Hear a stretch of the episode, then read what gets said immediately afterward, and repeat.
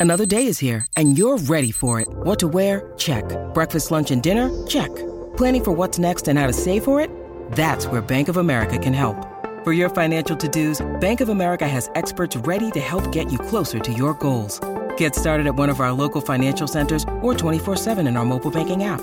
Find a location near you at bankofamerica.com slash talk to us. What would you like the power to do? Mobile banking requires downloading the app and is only available for select devices. Message and data rates may apply. Bank of America and a member FDIC.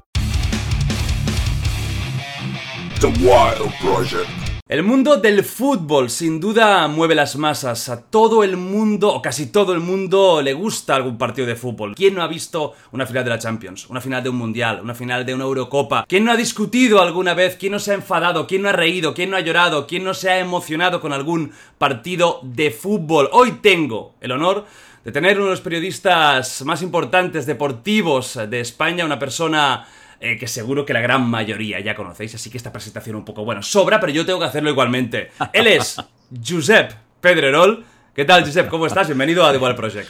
Muchas gracias, encantado, tío. Encantado. Bueno, ya hablamos hace tiempo para, para invitarte y, y, al final sí. pues ya te tengo aquí, estoy contento. ¿eh? Además, justo ahora antes de empezar la, la, Eurocopa, lo primero, ¿qué tal? ¿Cómo estás? ¿Cómo, cómo ha ido este, este, estos últimos tiempos?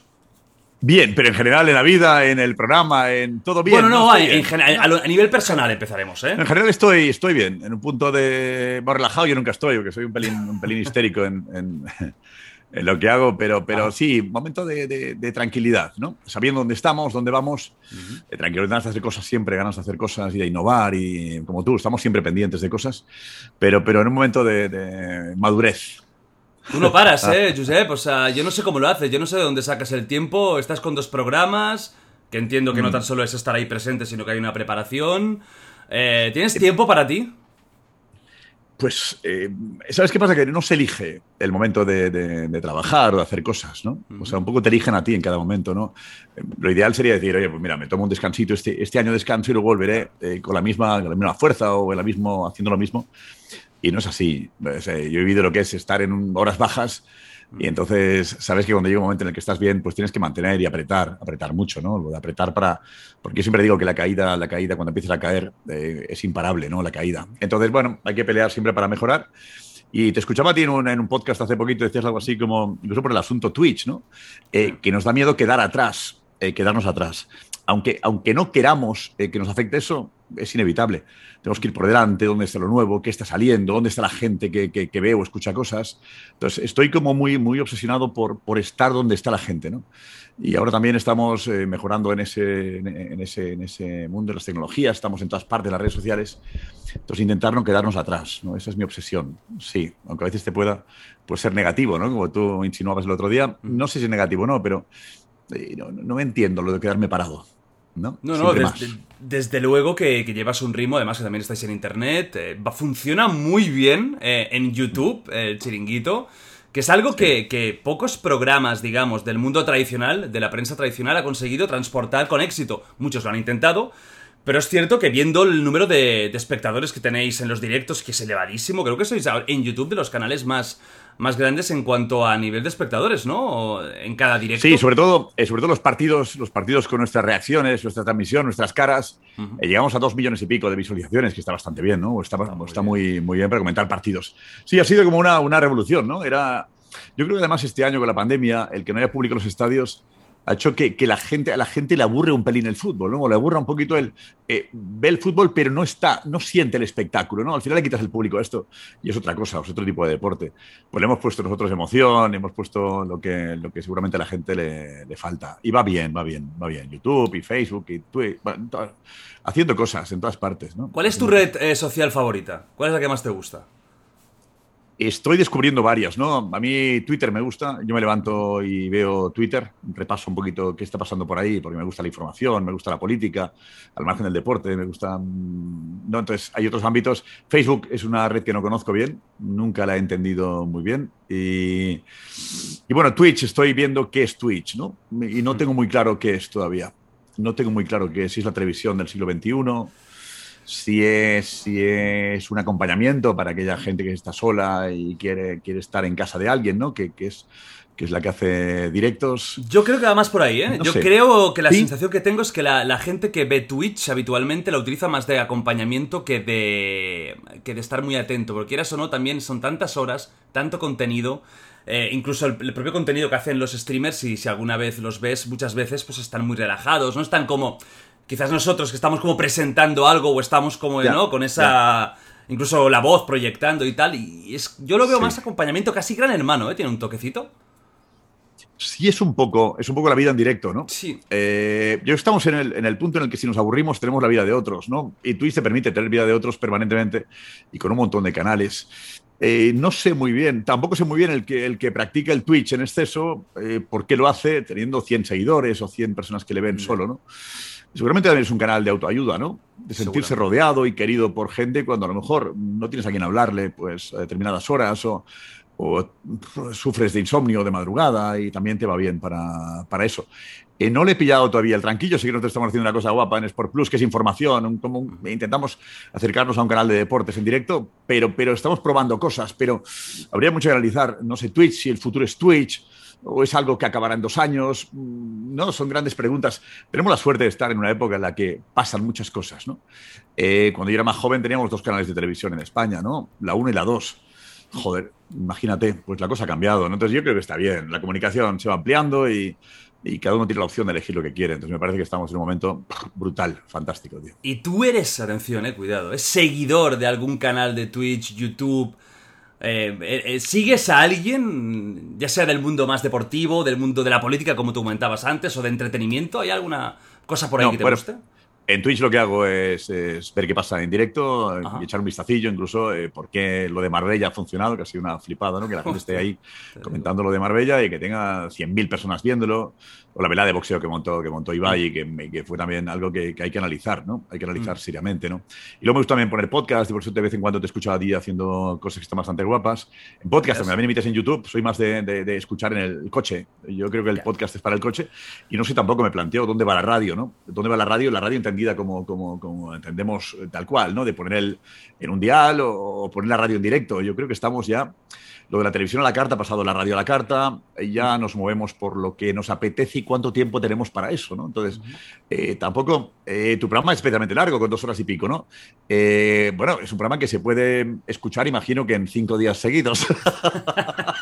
Eh, de- depe- depende de, de- de qué incluso ni así, porque ayer, por ejemplo, estuvimos, o sea, publiqué uno de casi cuatro horas, Josep. Esto Ya, ya es- ya, yo creo que ya. ya, es sadismo, ¿eh? Lo mío ya roza. No, pues has hecho cosas, ¿no? Has intentado, has hecho récords, tal, has buscado un poco... No, no, no. ¿viste? No, pero has hecho cosas de, de mucho tiempo, muchas horas y tal. Y también está bien probar qué pasa con eso, ¿no? Entonces, está, yo creo que está divertido. Yo le preguntaba, participé en una serie sobre Maradona eh, y él, le preguntaba al director que por qué cree que las series eh, ahora funcionan casi más que las películas. Y me decía, no, porque la serie es una película más larga, ¿no?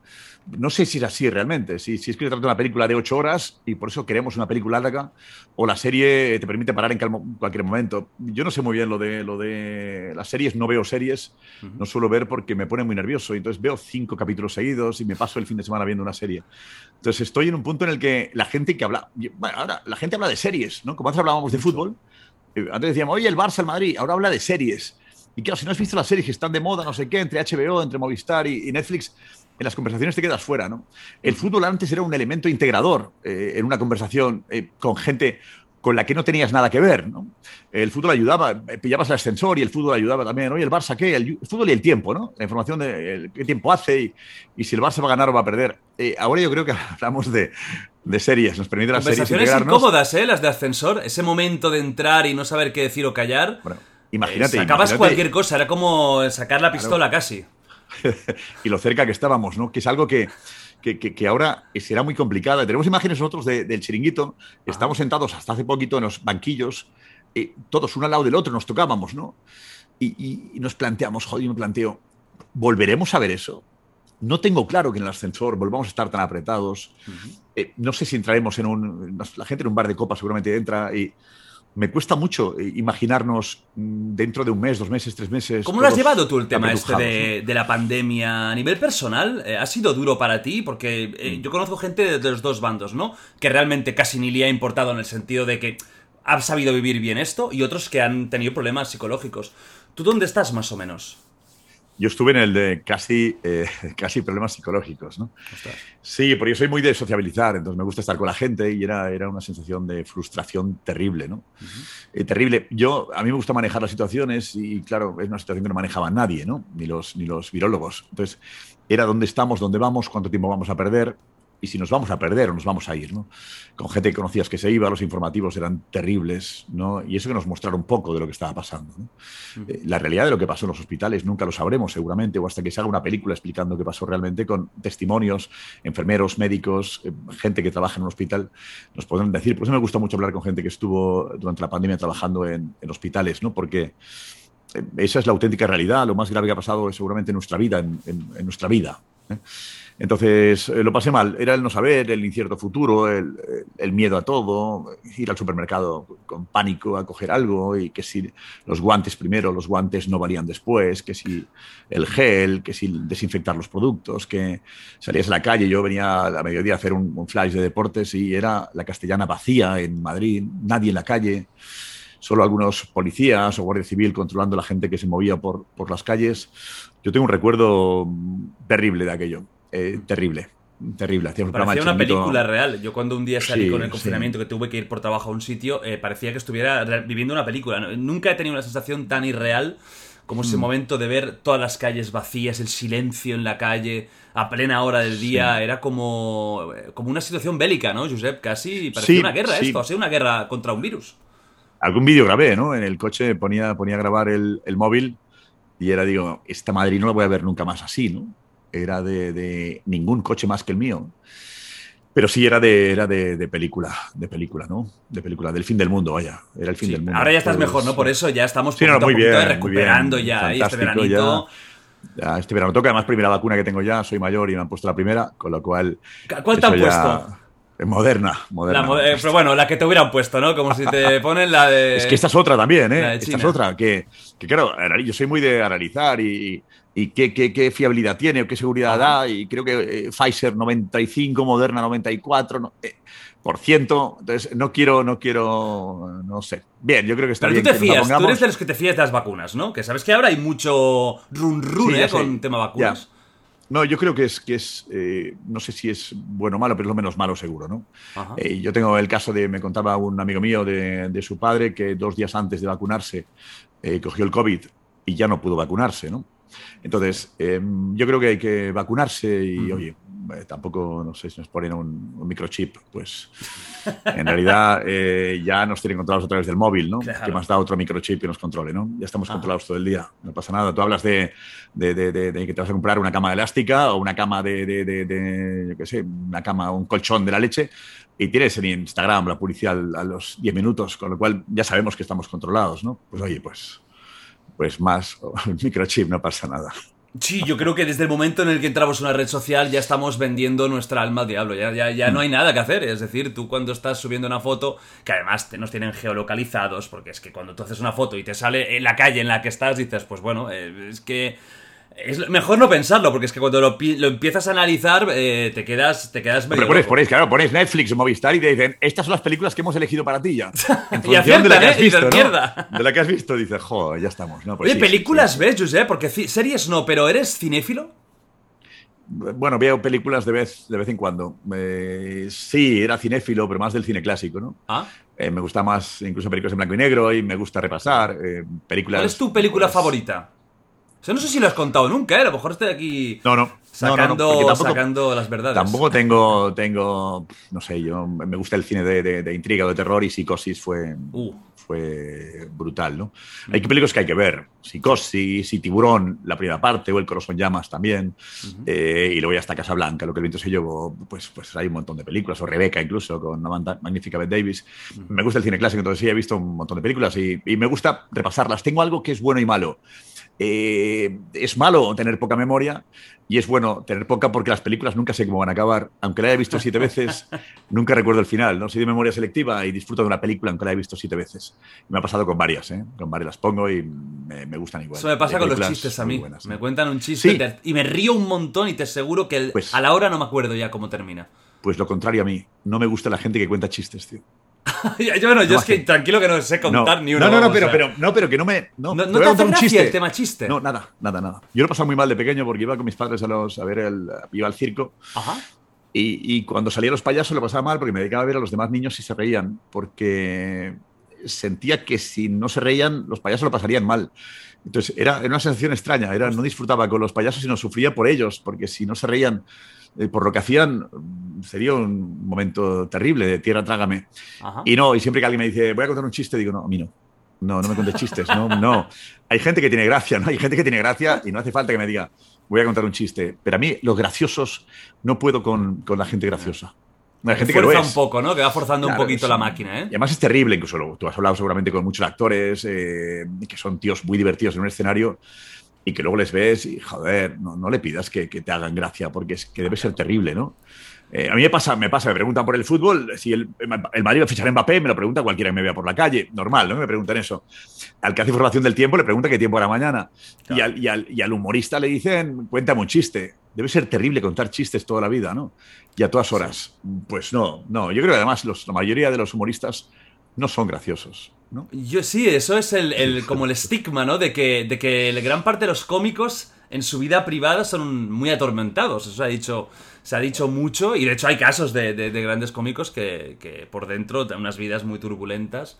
Y todo eso. Ya que has dicho lo de fútbol, pues vamos a empezar. Eh, tengo que preguntarte, ¿eh, Josep? O sea, tengo que preguntarte por cositas de fútbol. Tú además que estás en todos los meollos, eh, tengo que yo, pues bueno, como, como culé también enterarme un poquito de qué va todo. Pero no solo preguntaré sobre el Barça. Lo primero que te quiero preguntar no es ni del Barça ni del Madrid, es sobre la selección española. ¿Qué opinas, ya que estás viendo estos primeros casos ¿no? de COVID y tal, qué opinas de que los vayan a vacunar? Porque hay una parte de la población que se ha indignado, en plan, hay gente más importante y otros que lo ven bien. ¿Tú cómo lo ves esto?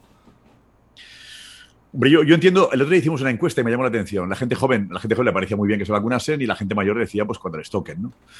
Eh, es muy complicado cuando hay una persona que tiene una enfermedad crónica, que está esperando su primera vacuna y que no la han llamado todavía, eh, ver cómo chavales de 20 años les vacunan. Lo puedo entender. Hay un punto moral discutible y por eso incluso el Ministerio de Sanidad ha tardado más de la cuenta para decir sí a la vacuna, ¿no?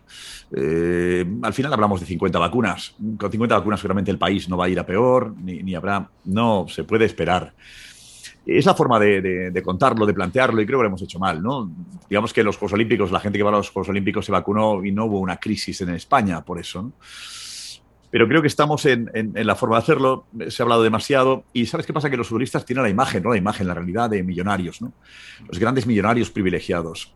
Y cuando le unes a dinero y privilegios y le sumas la vacuna, que es un tema con escas, una escasez en este momento, por lo menos que no llega a todo el mundo todavía, pues imagino que la imagen del fútbol o del futbolista queda más tocada. ¿no? Creo que es más por eso, lo de los consentidos millonarios, jovencitos, que pasan por delante de la gente humilde y mayor, que necesita una vacuna más que ellos. ¿no? Entonces yo creo que un punto, un punto de, de moral, eh, te digo, no sé muy bien qué opino, entiendo que 50 vacunas no es nada, pero entiendo también a la gente que, es diabética y que no ha tenido su vacuna todavía o que ha sufrido un infarto y tampoco le ponen en casos prioritarios, ¿no? Porque, como sabes tú, simplemente son enfermedades de, oncológicas las que, las que tienen el, la etiqueta de, de, de, de, crónicas, que son la gente que les permiten eh, vacunar antes, pero en cambio si eres diabético o has sufrido un infarto cerebral o de corazón, pues no tienes derecho, no, no formas parte de ese grupo prioritario. Entonces entiendo que la gente está sensibilizada y, y ahí no, no, tengo, no tengo claro. Eh, sé que son 50, no pasa nada, pero entiendo muy bien a la gente que, que, que, que dice, ¿y por qué ellos, no? los consentidos de nuevo? ¿Eh?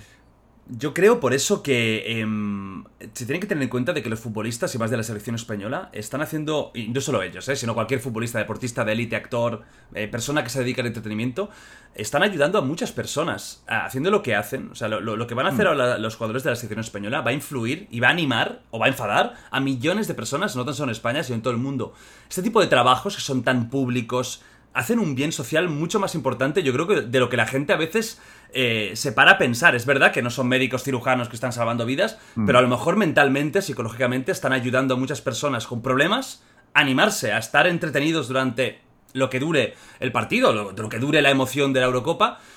Yo creo que a veces se, se valora poco ¿eh? estos trabajos de, de animar. Mm. Yo soy que soy de los que piensa que no pasa por 50 vacunas en un caso así excepcional. Creo que el bien claro. que pueden hacer mentalmente también es, también es importante. Esperemos que vayan por eso más. Sí, sí. Hay un punto de felicidad que el fútbol aporta o que aportas tú con tus programas o nosotros intentamos.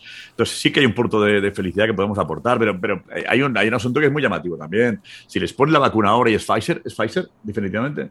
Creo que es Pfizer finalmente. Bueno, si es Pfizer, el, el, la Eurocopa empieza el lunes.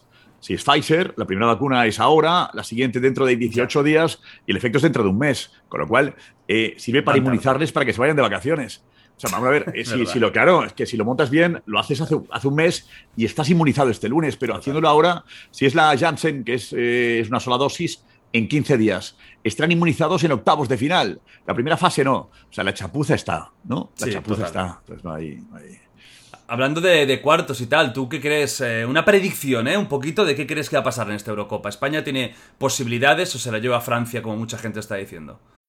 When you need mealtime inspiration, it's worth shopping Kroger, where you'll find over 30,000 mouthwatering choices that excite your inner foodie. And no matter what tasty choice you make, you'll enjoy our everyday low prices, plus extra ways to save, like digital coupons worth over $600 each week. You can also save up to $1 off per gallon at the pump with fuel points. More savings and more inspiring flavors make shopping Kroger worth it every time. Kroger, fresh for everyone. Fuel restrictions apply. ¿Sabes qué? Que no sabemos si iremos con la sub-21, ¿no? A jugar, porque claro, es que está por ver, claro, está por ver si hay más casos o no, pero, pero eh, tú ves, eh, yo, yo soy muy del el fútbol es de los delanteros, ¿no?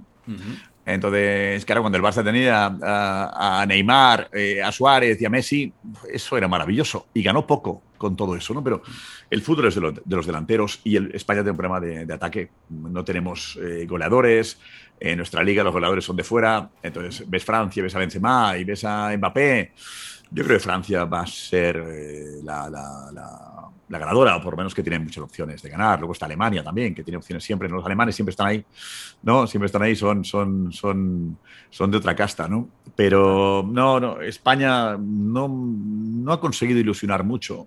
No ha conseguido ilusionar. Tampoco hay una selección con jugadores de un carisma enorme, ¿no? Luis Enrique ha hecho, digamos que una selección que, que, que, que, él cree que le va a entender, eh, que incluso no están jugadores como Sergio Ramos, incluso Nacho del Madrid.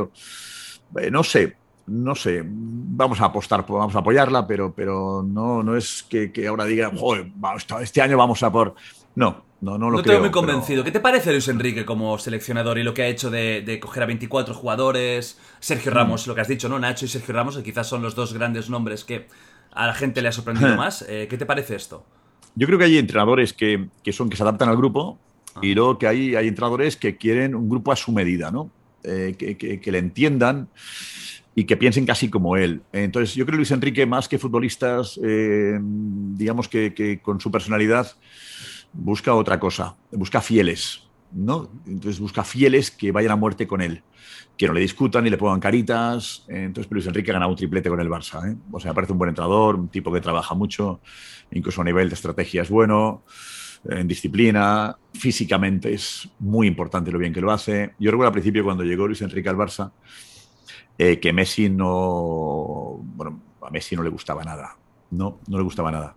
Hubo incluso en San Sebastián una polémica porque sentó a Messi y a otros jugadores y tuvo que intervenir el presidente incluso para evitar que, que Messi dijese que, que, se iba, ¿no? Y le dijo Luis Enrique, tranquilízate un poco, que Messi es la estrella, ¿no? Luis Enrique le cuesta a veces manejarse con estrellas, pero al paso, con, el, con el paso de los meses, eh, Messi comentaba a su gente, Luis Enrique me ha ganado porque físicamente estamos todos al 100%, y eso era en el mes de abril.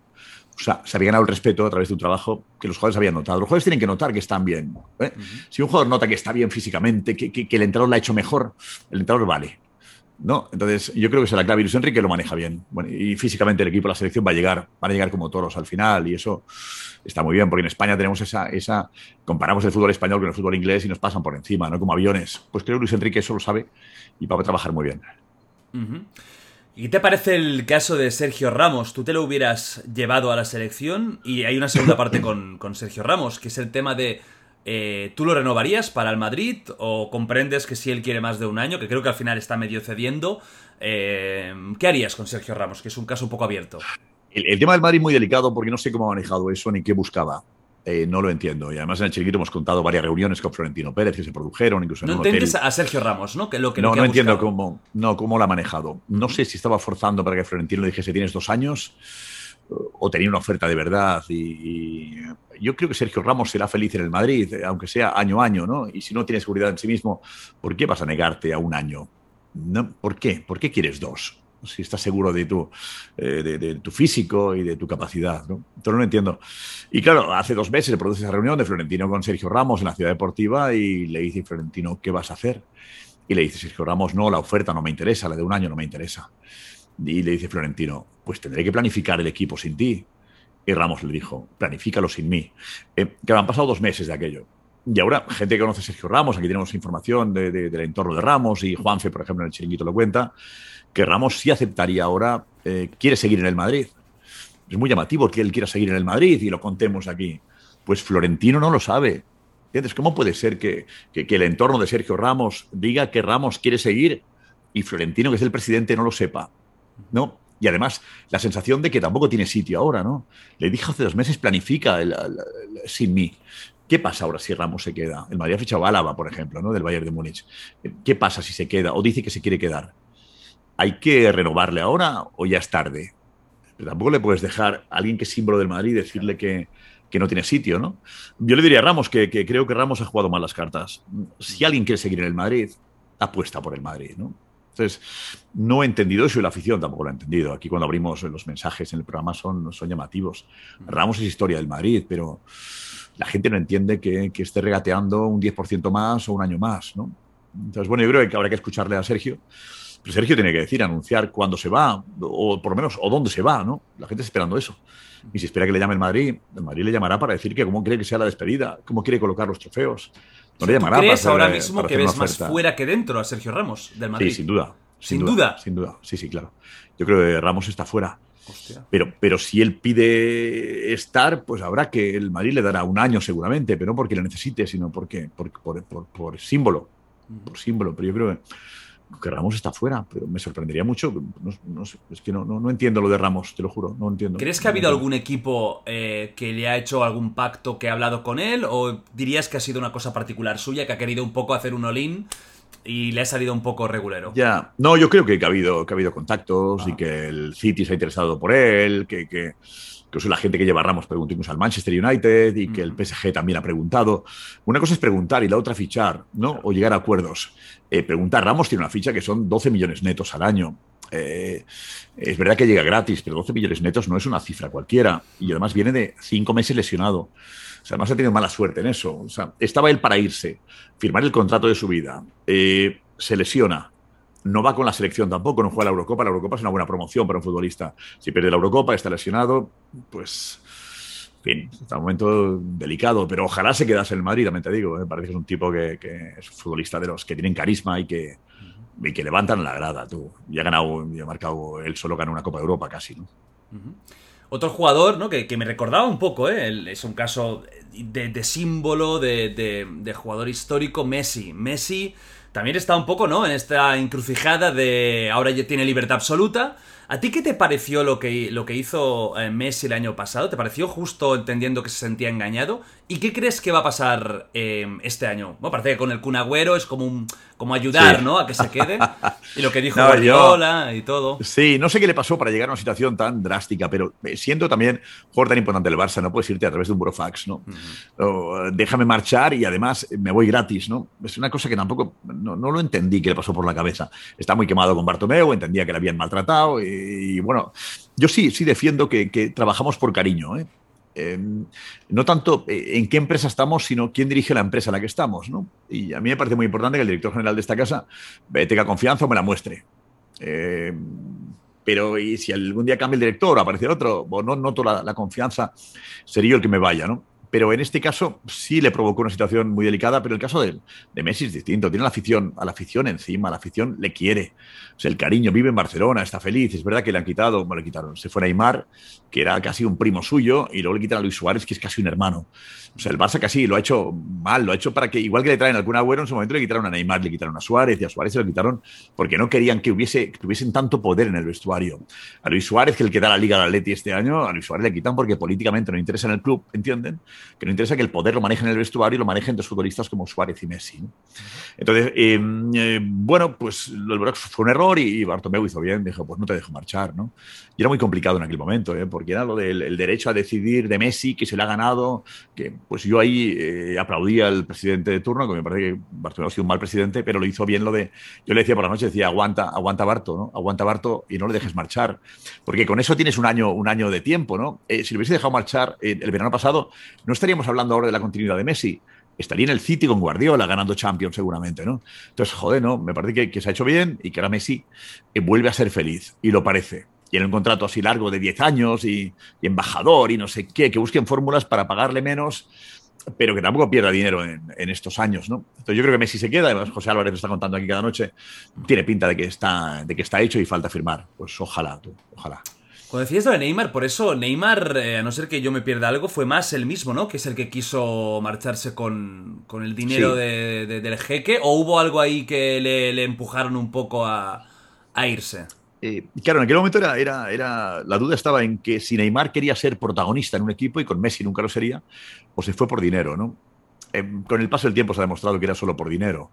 Incluso lo llamativo fue al, cabo de un mes de estar en el PSG, hay un grupo, un, chat, un chat que mantienen los jugadores del Barça, un chat de los jugadores, de la mayoría de jugadores, un chat del que, del que nunca se ha ido Neymar. Eso, es lo, eso indica lo que Neymar es en ese vestuario, ¿no?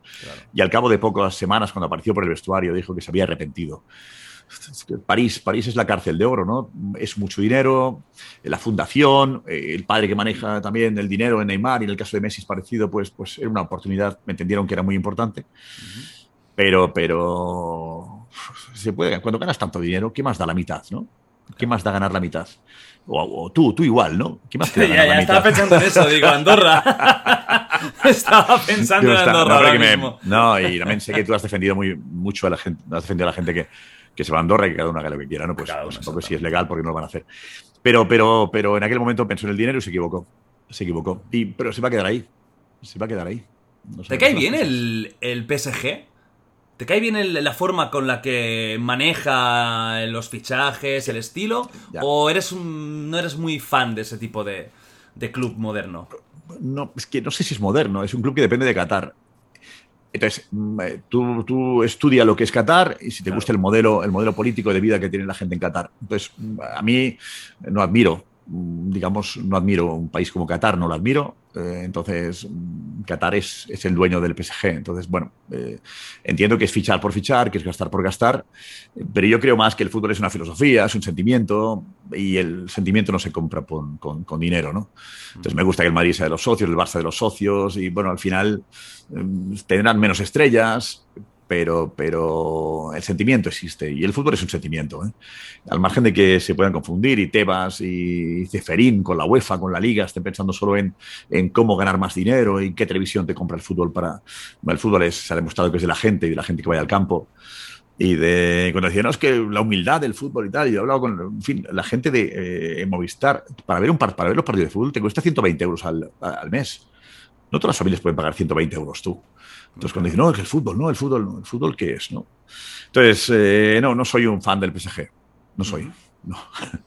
¿No crees que el, futuro, ¿no? Decías del Barça, Madrid, eh, que son de los, de los socios. ¿No crees que el futuro, por esta crisis económica de los clubes de fútbol, ¿no? Por eso, pero eso también, la Superliga, que hablaremos de la Superliga. Eh, ¿No crees que pasa por algún gran millonario o fondo o país o lo que sea que vaya comprando clubs. ¿Tú crees que, por ejemplo, en España van a seguir siendo los grandes de los grandes o va a pasar como en Inglaterra, donde ha habido una masacre y muchos clubs grandes son de propiedad privada? Eh, no, es complicado. Yo creo que es complicado que puedan aguantar que pueden aguantar eh, así. Lo que en España han aparecido también eh, gente, aparecieron en Santander, aparecieron en Málaga y no han sido los mejores, no, no han ayudado, sino que el equipo se ha ido, ha ido para abajo. Eh, siempre ocurre que cuando llega algún jeque, alguien con dinero aquí, llega a una ciudad y dice, bueno, ¿qué hacemos con el puerto de la ciudad? El puerto me lo llevo yo, lo hago yo, el puerto, lo, claro, digo, yo invierto aquí, pero luego me dejas que el puerto, el puerto sea mío, ¿no? Y gane dinero por otro lado. Eh, no sé dónde acabaremos. Eh, tiene mérito aguantar, pero por eso la Superliga era una forma de salvar al Barça y al Madrid y al Atleti incluso, ¿no? Era una forma de salvar con los ingresos de 300 millones al año eh, por emitir partidos cada, cada semana. no sé dónde va a acabar, pero si el fútbol se lo quedan los, los, los jeques, los multimillonarios rusos como en el Chelsea. Creo que será otra cosa. Creo que será otra cosa. En España mantenemos todavía ese punto de, emoción por lo nuestro. Entonces, aunque dónde iremos, no lo sé. Pero es verdad que si el Barça quiere ser competitivo, no puede tener una deuda de, 300, mil, mil millones como tiene ahora y, seguir fichando. Es muy complicado. ¿En qué fondo te ayuda? ¿no? ¿Qué fondo está detrás? Y la porta, la porta le ha costado mucho conseguir los avales. ¿no? Mucho de aquí, de allá, de no sé sea, al final, claro, dices, el Barça es de los socios, hombre, tampoco exactamente, ¿no? Porque si hay gente que ha puesto dinero para avalar, eh, pues esa gente tiene un peso importante para decidir cosas. Pero bueno, es la economía, tú, la economía, el fútbol, los negocios y la forma de sobrevivir en todos los ámbitos de la vida. ¿Cómo ves la situación del Barça? Claro, a nivel económico, que afecta totalmente al, tema deportivo. Eh, ¿Crees que está en una peor situación de la que creemos? Eh, ¿Estamos un poco engañados porque dentro de que ha sido un final de temporada horrorosa, bueno, eh, no ha sido tampoco tan catastrófica como podía pensar? ¿O la situación es un auténtico apocalipsis? La situación es muy grave y cuando hay mil millones de deuda es muy grave. Pero en una ocasión me decía Lendoiro, Lendoiro con el gran Super Depor, el Super Depor, el Deportivo de La Coruña, que ganó, que ganó, bueno, que perdió aquella liga con el penalti que fue Jojukic y que luego ganó otra. Eh, eh, y me decía, me decía Lendoiro, lo difícil es ser presidente del Depor, ¿no? no del Barça o el Madrid. Porque por mucha deuda que tienes, siempre habrá alguien, alguien que te avale o que crea que, que, que, lo que tú tienes o lo que mueve eh, tu club es posible de recuperar el dinero. ¿no? Y en el Barça están ahí. Yo creo que el Barça tiene, que ahora de momento está fichando muy barato, fichando sin pagar traspasos. Y luego lo que el Barça mueve es muy importante. Entonces, eh, yo creo que cualquier banco, o no cualquier banco, pero sí los bancos pueden apostar por alguien, eh, por el Barça, porque es un proyecto más o menos ganador. ¿no? Estar al lado del Barça es, digamos, que, eh, cuando alguien pone dinero ahí entiende que lo va a recuperar, pero recuperar con el tiempo. Hablamos de un proceso, un trabajo de la porta los próximos 10 años para intentar que el Barça vuelva a ser lo que era. ¿no? O sea, tú crees, y lo pones ya 10 años, ¿eh? que viene un poco de sequía, de travesía en el desierto. Sí, yo creo que sí. Además está fichando. Bueno, si aguanta Messi ya es importante, pero Messi tiene que bajarse la ficha y, de ganar 70 millones netos a ganar 30, que no es una broma, ¿eh? Que 30 es mucho dinero, pero es más menos de la mitad lo que va a ganar. Y Piqué, hay que hacer ver qué pasa con Piqué, que también gana 10, 12 millones, ver si Piqué puede rebajarse la ficha. Y todos lo están entendiendo. Entonces hay que buscar la fórmula para que, el Barça sea rentable. Eh, eh, no puede ser que los jugadores del Barça o que Grisman gane 20 millones netos. Es que, hablamos de cifras astronómicas, se nos ha ido la cabeza. Yo creo que se nos ha ido la cabeza. y, el Barça también, manda a alguien y dice con el dinero de los socios o el dinero de. Como no es mío el dinero, al final me da igual, ¿no? Ya veo un desparrame ahí de, de salvaje, tío, salvaje. No, el Bartomeu, entre esto, luego el Barça Gate, los millones que iban a empresas que tampoco era muy claro que, realmente qué hacían, ¿no? O sea, a qué se dedicaban a, difamar. Claro, pero es que eso se ha hecho, pero tampoco lo del Barça Gate, si tú, yo vi una película, no recuerdo la película, sobre las redes, cómo manejar las redes sociales y cómo, y cómo Trump se valió también de Facebook para eh, lanzar mensajes que podrían interesar, es manchar la imagen de su opositora, ¿no? Para conseguir ganar unas elecciones. y le funcionó o sea, que esto que, hizo Bartomeu está muy mal hecho, pero hay muchas empresas que se encargan de hacer eso. Con el tiempo nos daremos cuenta de cómo se manejan las redes sociales para eh, manchar la marca de la competencia. ¿no? Y, Bartomeu pues, hizo un poco eso. Está muy mal hecho y sobre todo lo han pillado y además con el dinero de los socios, de dinero que se iba para un lado y con, con, dinero que estaba sobredimensionado. ¿no? El pago era mucho mayor del que correspondía con lo que hacía. es lamentable que un presidente del Barça se dedique a difamar o a, manchar la imagen de alguien, pero que se hace en el mundo de las empresas ahora mismo se hace ¿eh? y se ha hecho toda la vida. Sí, lo raro es que Bartomeu eh, disparó incluso contra, contra el propio club. Que lo normal es decir, bueno, vas a tirar contra otros o contra los rivales en las elecciones, pero es que disparó con bala contra, contra jugadores en activo, jugadores del, del pasado. La situación con Bartomeu era crítica. Creo que ha sido de los peores presidentes de la historia. Claro, el presidente sabía, sin duda. Él sabía y se ha demostrado, Bartomeu tenía un problema en el vestuario.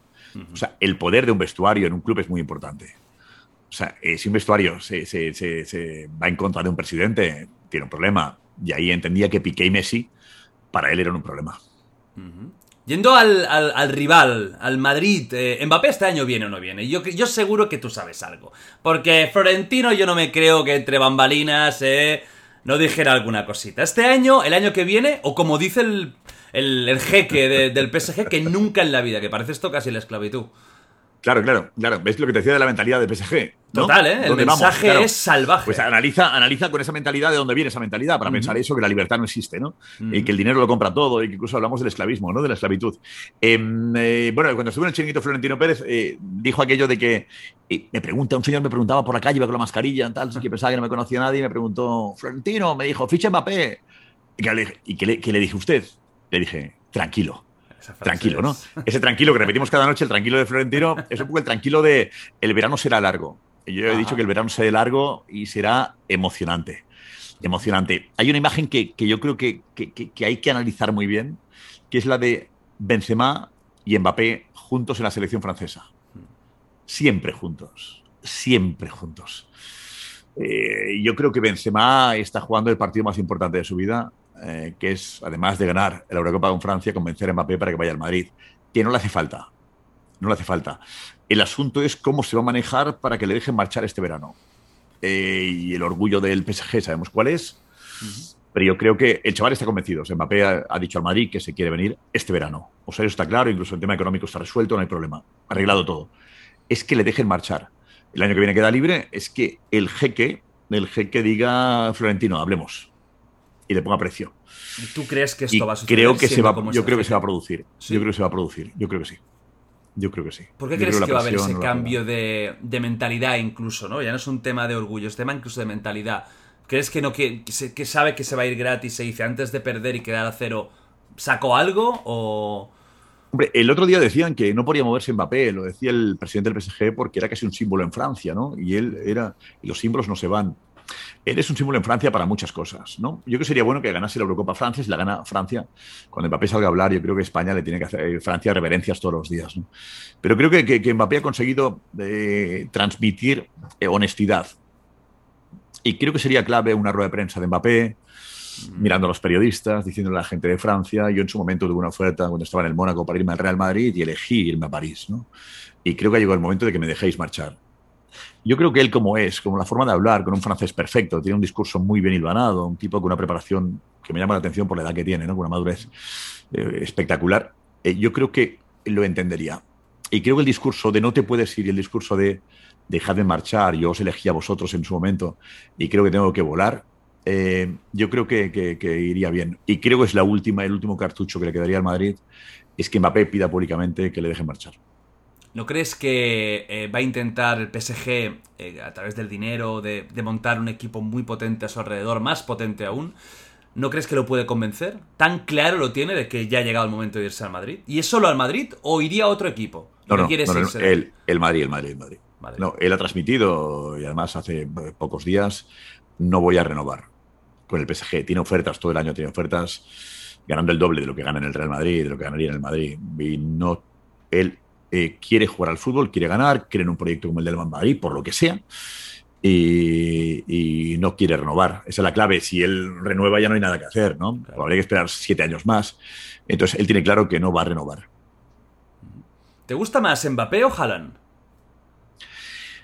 Mbappé, yo creo que Mbappé es, es más completo, ¿no? Más completo. Además, Haaland me llamó la atención, pero cuando hablamos de Mbappé y Haaland hace, no sé, cuatro meses, estuvo, yo creo que estuvo, estuvo dos meses sin marcar Haaland, ¿no? Le dio Sí, como el, la presión le pudo, ¿no? Ah. Eh, creo que Haaland es... Yo, yo traía a Mbappé para el Madrid y a Haaland para el Barça. Ojalá. ¿A que sí? No, yo Hombre. me gustaría mucho, me gustaría Hostia, mucho eso. No Mira podrá- que me gusta mucho el. Kun, me, me cae muy bien el Kun Agüero El y me, me bien, apareció el un fenómeno. Pero claro, hombre, si me puedes traer a Haaland en vez de al Kun, pues... Es que claro, es que hablan del Chelsea, que el Chelsea puede ofrecer 200 millones de euros, entonces Dicen el eso. Barça no puede, no puede estar en esa pelea. Eh, no puede, ahora, yo pensaba que no iban a vender a Haaland, al Madrid le comunicaron que más de 250 millones cuando preguntó por él, y ahora vende 200 millones, no sé si de libras, no sé qué dicen en. Inglaterra, pero Haaland no es posible, ¿no? A mí Mbappé me gusta más, me parece más futbolista, Mbappé más completo, aunque Haaland es un fantástico goleador, ¿no? Un tío que tiene un futuro de la, de la leche. ¿Crees De que el. Barça va a hacer algún fichaje, in- no diré interesante, ¿no? Pero vamos a decir ilusionante este verano o nos olvidamos, es completamente imposible. No, ilusionante sería, es que tampoco hay ilusionante está. Bueno, hay que esperar a la Eurocopa. En la Eurocopa siempre hay futbolistas que llaman la atención. un, un, jugador polaco que, que, que, que hace tres partidos seguidos muy buenos. Acuérdate, el, el Madrid fichó a James eh, sí. por un golazo que marcó con Colombia en un mundial. Sí, sí. O sea, eso puede ocurrir, con lo cual hay jugadores que hay que estar muy atento a eso. Yo tampoco cerraría el mercado hasta ver qué pasa en la Eurocopa. ¿no? En la Eurocopa hay un montón de representantes, gente que se está moviendo muy bien, para que, por eso es tan importante estar, para que un jugador eh, suba en prestigio y en, y en, y en nivel y en precio pero el Barça no está con Depay ahora, que no, no sé, no, no, no, yo creo que el Barça, el Barça, el fichaje del Barça es que Messi se quede. Para mí, ¿eh? yo estoy contento si Messi ¿Sí? se queda. Mm, A mí ¿Tú crees hace un que no veíamos- hipoteca un poco, in- incluso a nivel de juego, eh, el equipo? ¿Tú crees que es in- innecesario 100%, ¿no? De que Messi se quede para Sí, aspirar sí, a algo. Pues, al final el fútbol son momentos, ¿no? Eh, no es que el Barça jugaría de otra manera si no estuviese Messi. Oye, los goles que los marcaría Griezmann, pues no me apetece. ¿Sabes? Me da igual que marque Griezmann. Sí, Messi hace otras cosas. Otras cosas. Y creo que, que, que Messi, para Messi es muy importante también entenderse en el campo y entenderse fuera. Eh, creo que Messi, Messi es eso, y con Neymar y Suárez lo conseguían. La magia que establecían eh, dentro era porque fuera había una complicidad, una empatía. Y creo que con el Kun Agüero va a recuperar la felicidad que Messi había perdido. Sí. Ese vestuario, desde que se marchó Neymar, no es el mismo. Ver un vestuario más triste, más apagado. Y creo que el Kun Agüero es un tío muy listo, un tío muy simpático. Mucho. Y va a recuperar la felicidad de, de- de Messi. Yo creo que cuando dicen que Messi está acabado, no lo creo. A Messi le quedan dos años o tres espectaculares. Por eso digo que, que el culé que está un poco diciendo, joder, no fichamos a nadie. No. Eh, que Messi se quede es un fichaje estratosférico. O sea, celebremos que Messi se quede, porque hace 11 meses Messi estaba fuera. Pues celebremos que se quede. ¿Y Cristiano qué pasa con Cristiano? Eh, ¿Se va? ¿Se sabe dónde se va? ¿Tú lo ficharías para el Madrid de vuelta? Florentino ya dijo que no. O sea que, No, dijo que no. sería ya entrar en las hipótesis, pero ¿qué crees que va a pasar con, con Cristiano? ¿Y crees que ya está lo- mal acabado, ¿no? No me gusta decir esta palabra, pero bueno, ya me entiendes, ¿no? Que ya hay un antes y después en su No, carrera. porque además Cristiano yo creo que tiene ofertas de varios equipos para irse, o sea que no, él elegirá su, su destino, la Juventus lo quiere, pero hay equipos que también le quieren. No, Cristiano es un jugador, y yo admiro mucho a Cristiano porque eh, Messi era un jugador que, que efectivamente un jugador hecho en la calle, ¿no? Esos futbolistas que ya en la calle ves que va a ser una estrella y que llama la atención con 12 años, con, y Cristiano ha ido mejorando, ¿no? El valor del esfuerzo, el trabajar más que nadie para intentar ser mejor que Messi. Será discutible si ha sido en algún momento mejor que Messi, ¿no? Yo, a mí me gusta más la gente que se le ocurra que la gente que, que le viene ¿Te todo gusta más todo Cristiano, hecho. eh, que Messi?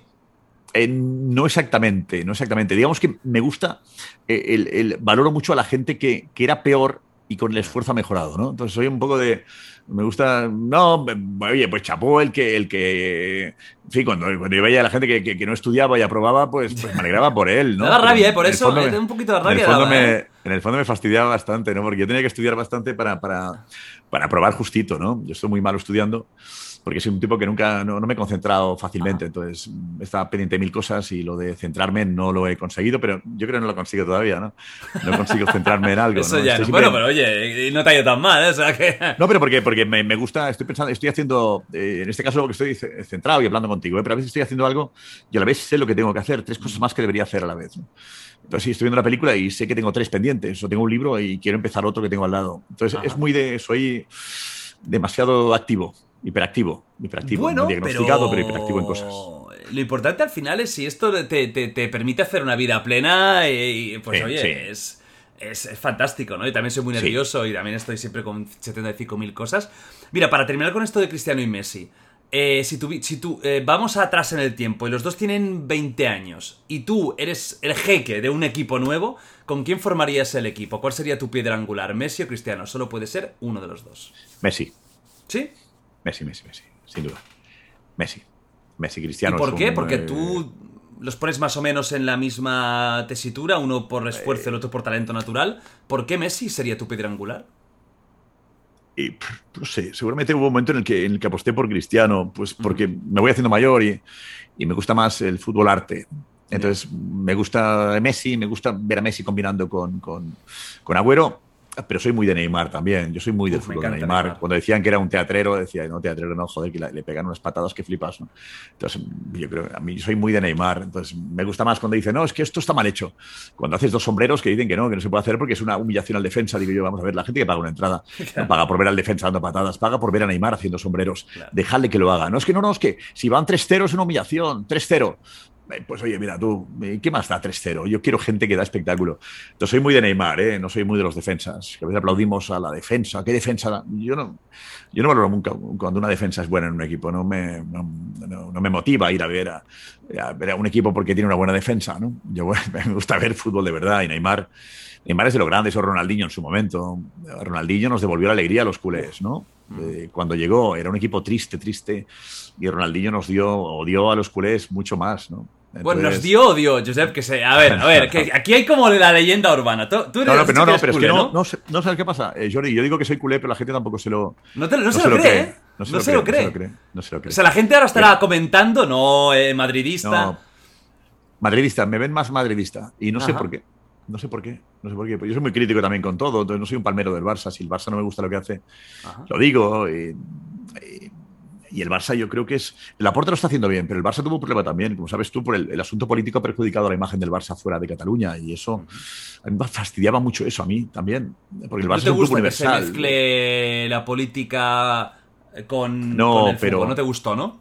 Pero es inevitable. Si yo recuerdo cuando yo hacía información del palco, yo iba al palco del Camp Nou con Canal Plus y tal, y con incluso cuando estaba en la cadena SER, y, y cuando el Barça iba bien, eh, el palco se llenaba de políticos porque querían aparecer en la foto. Y cuando el Barça iba mal, los políticos huían del palco, no querían estar vinculados a un equipo que fracasaba. O sea, que la política ha utilizado el fútbol toda la vida pues, es evidente. Y cuando el Barça ganaba y el, llegaba un extranjero que llevaba tres meses en Barcelona, le decían, oye, visca el Barça y di visca Cataluña también. Y bueno, pero era, no pasa nada, son cosas que, que, ocurren y que, bueno, está bien. Al final el Barça no tiene que renegar de ser un equipo catalán, incluso catalanista, no tiene que renegar de eso. Otra cosa es que mucha gente entendió que el Barça les ha echado, ¿no? Y creo que la Porta está, yo creo, bien en ese, en ese mensaje integrador. El Barça es de todos, caray. Que es verdad que está en Barcelona, que es un club catalán, que tiene el himno en catalán. Eh, lo más bonito, lo que, lo que refleja la integridad, lo que es el Barça de integrador, es que si tú eres del Barça y vives en Albacete, en, en, en, Sevilla, en Bilbao, o en Bogotá, o en Buenos Aires, cantas el himno del Barça en catalán.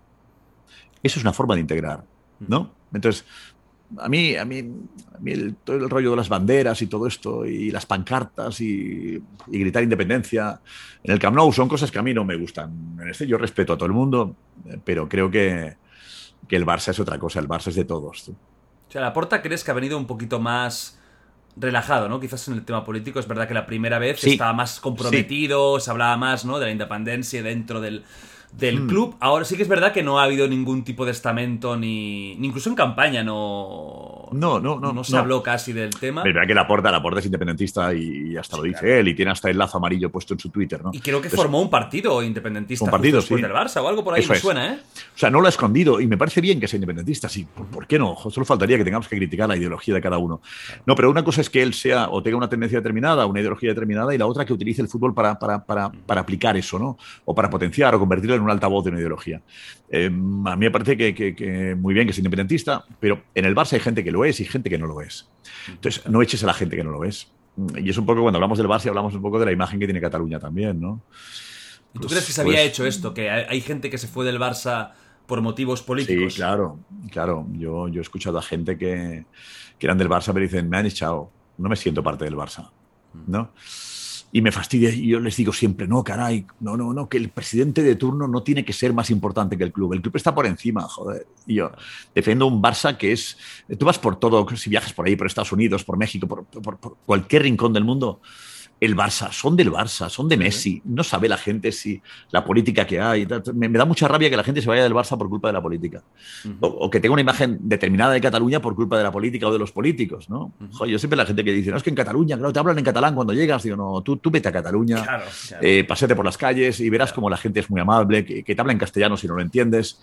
Pues, pues es eso. Entonces, eh, yo como me siento un poquito, no, no embajador, eh, pero yo soy un catalán que me fue a Madrid hace muchos años entonces, mm, yo cuando voy a Cataluña y hablo con mis amigos y mi familia, eh, critico cosas que se hacen en Cataluña, sobre todo la política que se hace en Cataluña. Y en cambio, cuando estoy en Madrid o fuera de Cataluña, intento defender que Cataluña tiene una identidad determinada y que también hay que entenderles. ¿no? Entonces, eh, soy un catalán en, fuera de Cataluña y soy un renegado en Cataluña, muchas veces. Eso, eso pasa a mucha gente, ¿eh? que, que, cuando va fuera eh, le, miran mal, pues le miran mal, o tienen el prejuicio por eso, y cuando va a casa también le miran mal o tienen prejuicio porque Eh, no, hay, no, están como, como en casa, ¿no? no, claro, yo discuto, en Cataluña discuto sobre eso y me dicen, joder, ¿cómo se nota que vives en Madrid, no? Claro. Eh, que, pues, pues, pues la distancia es buena, ¿eh? La distancia es buena. Ah, lo decía, yo siempre tengo la duda que no, al final no me ha aclarado si lo dijo Pío Baruja o, Unamuno, lo de que los, los nacionalismos se acaban viajando y los nacionalismos se acaban viajando. Yo creo que cuando uno viaja un poquito se da cuenta de que, de que nada es para siempre, de que todo tu rincón está muy bien porque has nacido y has crecido, pero tú forjas la personalidad a través de, muchas culturas, de leer a mucha gente y ahora por suerte las redes sociales permiten eh, pues que en el coche además de tener eh, puesta la COPE o la SER, pues tener un emisor de Miami o de Los Ángeles y, estar en todo el mundo. Entonces me parece que en eso hay que moverse, viajar y escuchar lo que pasa por ahí, ¿no? También que no sea el mensaje, un mensaje determinado, dirigido, eh, sino que hay muchos mensajes, muchos periódicos, muchos medios de comunicación, ahora con internet. Es decir, yo, me, yo leo el Sport solo y porque soy del Barça. Ahí pues cogelas también y sabrás lo que opina un madridista, ¿no? Tampoco está mal saber lo que opina un madridista. Bueno, eso, eso está bien en, en, el chiringuito porque tienes las dos versiones. Sí, y así, pues, eh, cuando te gusta un poco la caña, eh, te quedas con la versión del otro y cuando te quieres reconfortar, escuchas la tuya propia. Pues mira, hablemos del, del chiringuito. Tú decías antes que a ti te gusta el fútbol de ataque.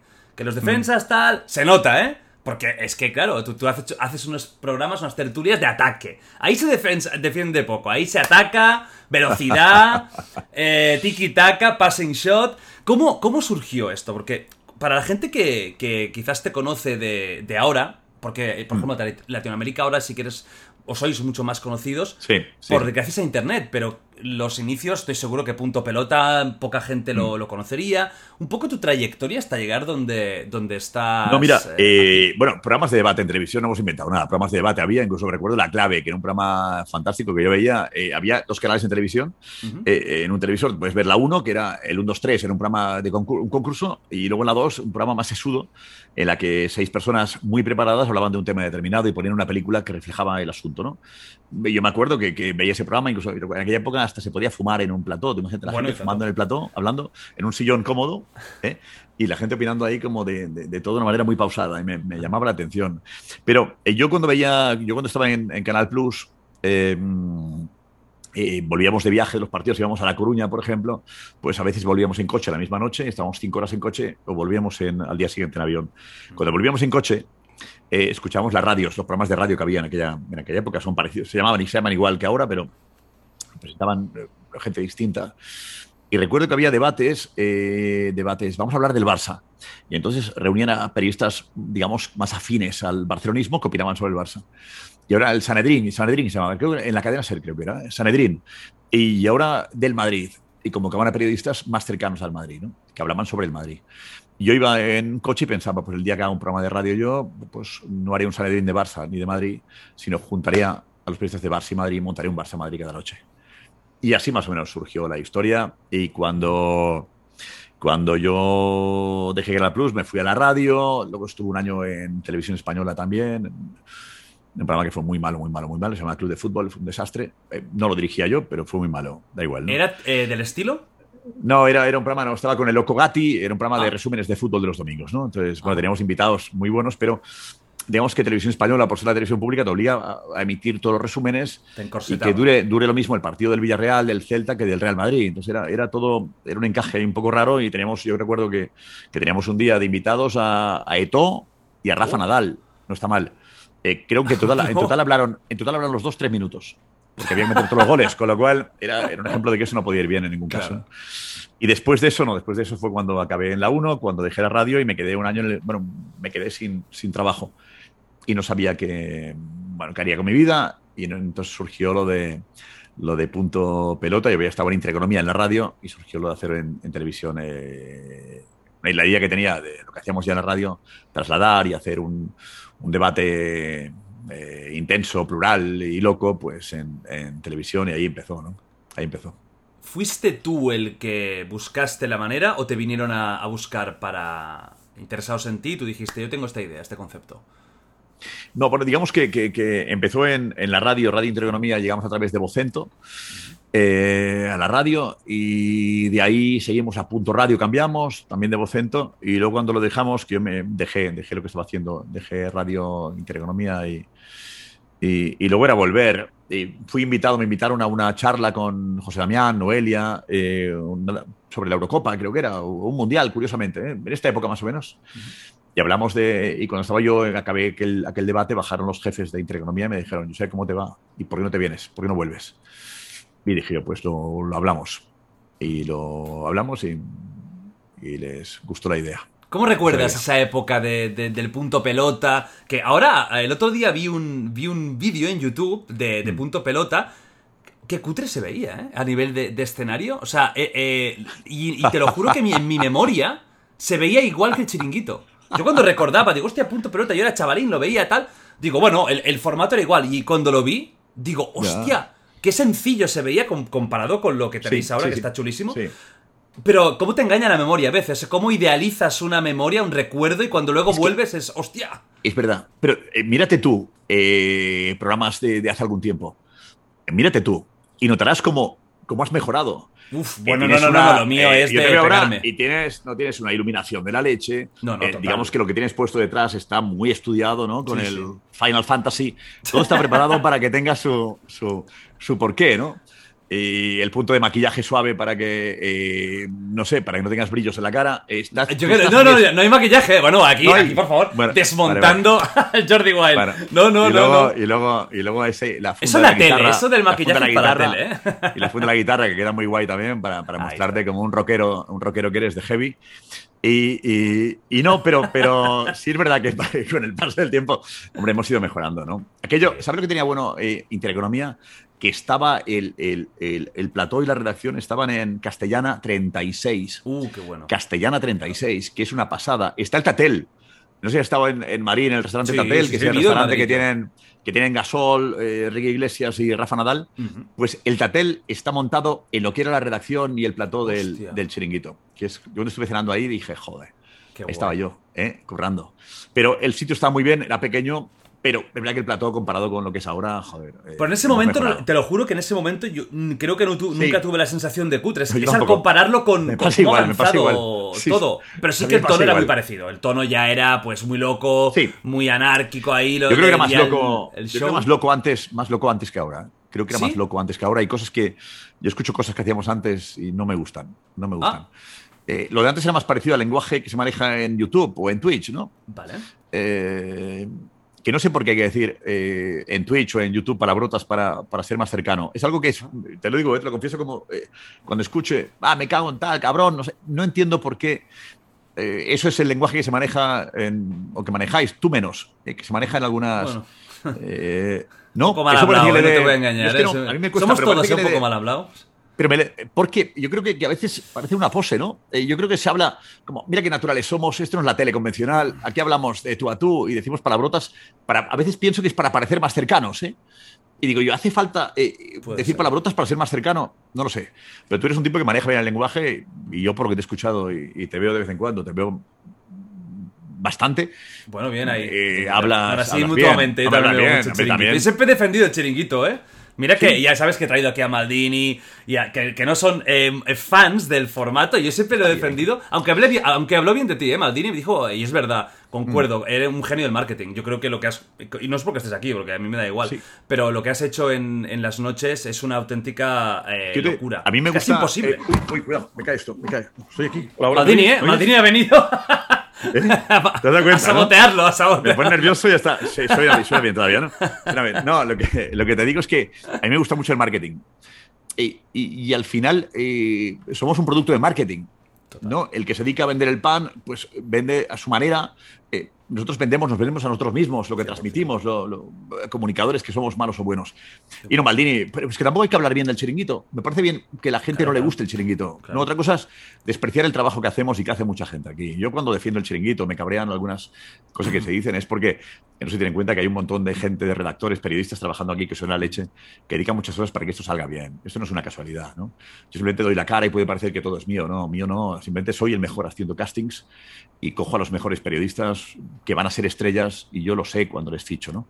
Entonces, eso pasa. Y luego le pido a la gente, a los tertulianos les pido eh, que sean tal cual, que no, que no adopten ningún papel. No quiero actores o actrices. Quiero gente de verdad que sienta lo que dice. Entonces, eh, con esos ingredientes nos sale bien. Dice, ¿se puede copiar el chiringuito? Seguro que se puede copiar, pero se puede copiar el modelo de programa, pero, pero no se copia la originalidad o la espontaneidad. La espontaneidad cuando eh, dicen que el chiringuito es telebasura, que es una mierda, que, que, es tóxico, eh, cuando hay ese punto, ¿tú cómo te lo tomas personalmente? ¿Cómo te afecta eso? ¿O ya no te afecta? No, habría no, no, no. Un momento en el que sí, ¿no? En el que sí, la gente que nos quería hacer daño diciendo eso. Eh, si hablan de uno, es que, es que algo estamos haciendo, algo estamos provocando, ¿no? Y luego el resultado está que la gente nos ve, ¿no? Pero, pero no, apetece ni, contestar a eso de, de, telebasura o tóxico. Tóxico no somos, somos mm, eh, reflejamos lo que pasa en, tu casa con un grupo de amigos. Es, que no, es bastante sencillo de entender. Eh, tenemos gente que trabaja mucho para tener la mejor información. Yo creo que le estamos dando la mejor información, pero son dos horas y media de programa. No telebasura, no, pero a las 12 de la noche. Dale entretenimiento a la gente también. Bastante problemas tenemos todos para que nos digan cómo tenemos que pensar y qué tenemos que decir. Nosotros no, tenemos un programa plural eh, que no va de nada, eh, que explica lo que sabemos, lo que, lo que, nos han contado y con, con naturalidad y con cercanía en lo posible. Pero tóxicos de qué? Reírse o pasarlo bien, discutir hablando de fútbol, ¿qué toxicidad tiene eso? O sea, ¿por qué se nos puede criticar? Por muchas cosas, porque consideran que, gritamos demasiado, puede ser verdad, eh, que esto, que la hay más de entretenimiento que de información, puede ser verdad. Pero también te pasa en un periódico, ¿no? En un periódico la noticia eh, son cinco líneas y luego hay que llenar seis páginas acompañando la noticia. Pues eso al final, la noticia la explicas en un minuto y programas informativos, yo tengo jugones a mediodía y eso es información tal cual y, con ritmo. No, el es un programa magazine que tiene información, muy buena información, que tiene periodistas que son la leche y que son las estrellas de, ya, y, luego tertulianos que, que, le ponen pasión a lo que, a lo que dicen y que han vivido el fútbol por dentro, ¿no? desde dentro. Entonces, no le puedes explicar tú, decir que es tóxico eh, Paco Bullo por haber sido el portero, un portero en el Real Madrid, o a Lobo Carrasco en el Barça, o a Gatti, portero en River y Boca, o de Alessandro por ser un entrenador que lo cuenta mejor que nadie, o Balboa por ser jugador del Madrid y demás equipos, o Pereiro por haber ganado el Tour de Francia. ¿Eso es tóxico? Tener a gente que ha vivido el fútbol o el deporte por dentro. No está la toxicidad. Los redactores que trabajan mucho y seguramente más que nadie para conseguir noticias, ¿qué toxicidad hay en trabajar más que los demás o en trabajar mucho? Por lo yo digo más que los demás, en trabajar mucho. Yo defiendo el trabajo de la gente que trabaja aquí, que luego te puede gustar o no gustar, me parece bien. Y Maldini, Maldini, joder, Maldini yo le conozco de Canal Plus y me parece un tío de, un tío fantástico. No tengo nada en contra de Maldini, por supuesto que no. ¿eh? en el momento lo que dijo, pues hombre, me sentó mal porque no puedes decir qué es periodismo y qué no es periodismo. Yo creo que estamos en, todos eh, estamos en este mundo ¿Y qué es periodismo? ¿Dar noticias? Pues las damos, ¿no? A mí me cabrea mucho el buen o mal periodismo. Eh, es que este buen periodismo, ¿por qué? ¿Qué es? O sea, eh, Canal Plus o Movistar Plus hace mejor periodismo que el chiringuito porque tiene más medios. Es otra cosa distinta. O sea, nosotros hacemos un programa sin imágenes durante dos horas. Pues tiene mérito, ¿no? Tiene mérito. Eh, entonces, nada, pero sobre todo, dejemos vivir yo soy muy de, no tengamos ni envidias, ni rabias, ni rencor. No, yo que los demás hagan un montón de cosas, que la gente se divierta. Yo tengo la suerte de divertirme con lo que hago. Le pongo pasión a lo que hago. Además, hago lo que me da la gana, que eso es la leche. Mm. Oh, eso es fantástico. Ya me voy yo un día, ¿eh? Debate de Wild Project, eh, Josep Pedrerol versus Maldini sobre el periodismo. a lo mejor eh, en cuatro minutos estaríais, estaríais. No. Eh, Yo de vez en cuando habría que hacer ese tipo de charlas. yo también lo creo, y lo digo de verdad, no lo digo por el morbo, ¿eh? lo digo sinceramente. Creo que no sería eh, nada malo que dos visiones del periodismo, periodismo deportivo, porque para mí sí que ambos sois periodistas, lo suyo es evidente, mm. ¿no? Porque es quizás más analítico lo que tú quieras, pero a mí lo mm. vuestro, a ver, es verdad que hay mucho show. Yo, yo cuando, y siempre lo he dicho esto, yo cuando entro a ver el chiringuito, yo no quiero que me analicéis el partido, yo quiero reír y pasármelo bien y ver al roncero casi llorando y, y, ¿no? y claro, al lobo eh, que se va a hacer una jugada, no sé qué. Ahí es lo que busco cuando entro en el chiringuito, realmente busco entretenimiento y, claro, de un tema que me encanta, que es el fútbol. Pero que si hablaras a lo mejor de básquet, o de, yo qué sé, o de los pies, eh, seguramente me reiría igual, porque al final es más el personaje, la risa, ¿no? El, el, salseillo que no el de esto. Pero sí creo que sería sano algún día hacer como una fusión, ¿no? De estos dos y de... bueno, de, yo si te lo planteas, eh, cuenta conmigo. Ah, pues mira, si un día queréis, yo encantado de, montar esto y que, y que habléis y hablemos de periodismo deportivo. Eh, yo estoy seguro de que, de que por ambas partes y por la suya también no habría ningún problema. Ojo, eh, Josep, que salgo de aquí ya con seis programas más, de 14 horas. ¿Te das cuenta? de 14. No, no, contigo no me voy a enrollar mucho, que sé que tienes una reunión, pero vamos, eh, cuatro cositas que te quería preguntar que, me hace, que me hace gracia. Em, colaboradores, tú lo has dicho, una de las claves sin duda del chiringuito es la gente que tienes ahí, eso es evidente, ¿no? Que se han hecho estrellas mediáticas, algunos ya eran conocidos, otros han explotado ahí. Yo te voy a eh, nombrar unos cuantos, no te los voy a nombrar a todos porque son muchos, pero te voy a nombrar unos cuantos y quiero que me los definas en pocas palabras, lo primero que te venga a la mente, ¿Eh? ¿vale? Loco Gatti. Genio. Tal cual. En pocas palabras, eh, ¿una te parece poco? Sí, bueno. si quieres hasta una sílaba, ¿eh? Ya lo hacemos por sílabas. G. No, Loco Gatti yo creo que Loco Gatti es el mayor por edad, eh, pero es el más joven lo parece, en mentalidad, ¿no? no lo el parece. más joven en mentalidad. Es decir, yo, yo, yo hablo con los, con los chavales y me dicen, Gatti es de los nuestros, ¿no? Vas con las zapatillas desabrochadas, eh, va con los vaqueros rotos, es el Beckham, el Beckham de ahora, ¿no? Entonces, Ajá. Gatti es, es distinto, es un genio, siempre ha sido diferente, transgresor, un gran tímido que se transforma en televisión. Vaya. Entonces yo, yo podré decir que he tenido la suerte de trabajar con el Loco Gatti y de, de- de- de ser su amigo. Brutal. ¿Es tímido en la eh, Sí, sí, fuera lo de es. cámaras? Bueno, pues Lo no es, lo hubiera dicho en la vida, ¿eh? Lo es, lo Porque es. precisamente es de los que parece más. Además, yo a veces lo, él sé cuando, cuando eh, viene al programa, eh, él se esconde en un rincón hasta que empieza. Y es verdad que casi vamos a verle cómo estás loco, pero él prefiere, él está concentrado y no es muy de empezar a hablar con todo el mundo. Él se concentra, está ahí en un rincón y, y luego cuando sale, sale como un grande, Ajá. un grande. Roncero. Roncero es un gran periodista. Un gran periodista que ha decidido sacar la bufanda a pasear y me parece muy bien. A mí cuando, cuando la gente dice, no, es que Roncero es un, es un forofo, no, Roncero escrito de baloncesto, empezó en el diario El Mundo o Diario 16, o sea, en el diario As. Roncero es un gran periodista, un tío que, quiere, que trabaja todos los días para conseguir noticias, que tiene un montón de reuniones, hace un montón de llamadas, que, que está pendiente de todo, es un, escribe muy bien y además ha decidido pues, pues mostrarse como es. ¿no? Entonces, yo creo que no le quita, el llevar la bufanda no le quita eh, credibilidad a un periodista. No, uno es libre de, de- de sacar la bufanda o no sacarla a pasear. ¿no? Aquello que dicen el periodismo de camiseta o de bufanda. Roncero es un gran periodista. Bufanda, sí, pero es un gran periodista. Entiendo que detrás de cámaras es un poco más relajado, ¿no? No, no, no. ¿O lo No, vive todo con No, tanta intensidad? No, lo vive, lo vive, lo vive igual y sufre igual. Eh, Roncero, además, su vida, eh, todo tiene un nombre, una fecha, eh, Uh. todo lo tiene relacionado con el, con el Real Madrid. Real Madrid es su vida, es parte de su vida, ¿no? Parte de su vida. Entonces, no, no, no, no, no, no. Está igual en la pausa que. Que en la que pausa que en el igual, programa. igual. Alfredo Duro. Alfredo, imprevisible. A mí me encanta, te lo juro, es de mis favoritos. Está- ¿A que sí? No, no, Alfredo Duro tiene mucho, muchos seguidores. Mucho Eh, rock and yo roll, soy- es muy rock and roll total, ¿eh? Es, es rock and roll, es rock and roll, es verdad. Eh, contigo se entendería en, en cuanto a música. Seguro que sí, que os llevaríais bien en, en música, podéis ir a un concierto juntos. Incluso cuando él pinche, puedes ir a escuchar cuando pincha Ojo. él música, que lo sigue haciendo. Y, y- y Alfredo Duro es imprevisible. Tan imprevisible que a veces me pone nervioso porque no sé por dónde va a salir. Y, y a veces se va, del, se va del debate, ¿no? A veces estás hablando de un tema y se va y me pongo nervioso. Me, me- me- Eh, pero pero eh, me ha pasado. eh, hay, hay gente a la que valoro más cuando estoy en casa. Eh, me ha ocurrido, ¿eh? Hostia. En el plató estás pendiente, pero de Alfredo, venga. Y cuando estoy en casa, he descubierto a otro Alfredo Duro. Y tenemos que. La distancia nos va bien. Yo creo que es, que es bueno. Y cuando yo pues, pues, no he estado en plató, o he estado de vacaciones, o, o enfermo, lo que sea, veo el programa y me ha ido muy bien, por cierto, ver el programa en, en casa sin saber qué temas habría. Que, habría ¿eh? Me va muy bien. Y, y cuando veo a Duro en televisión, pienso qué bueno es. Y lo sé, sé que lo es. ¿eh? Pero cuando le veo en la tele, digo, qué bueno es. Pasas de, de querer matarle a veces a querer abrazarle, ¿no? Sí, eh, si estoy en, en casa, eh, le salvo. Es cuando gana los puntos que ha perdido en exacto, el plato. exacto, A ver, exacto, otro, sí, sí, otra leyenda de- del programa eh, y de la farándula, Pipi. Pipi es un, es un, ¿cómo lo llamaría? Un superviviente, ¿no? Ajá.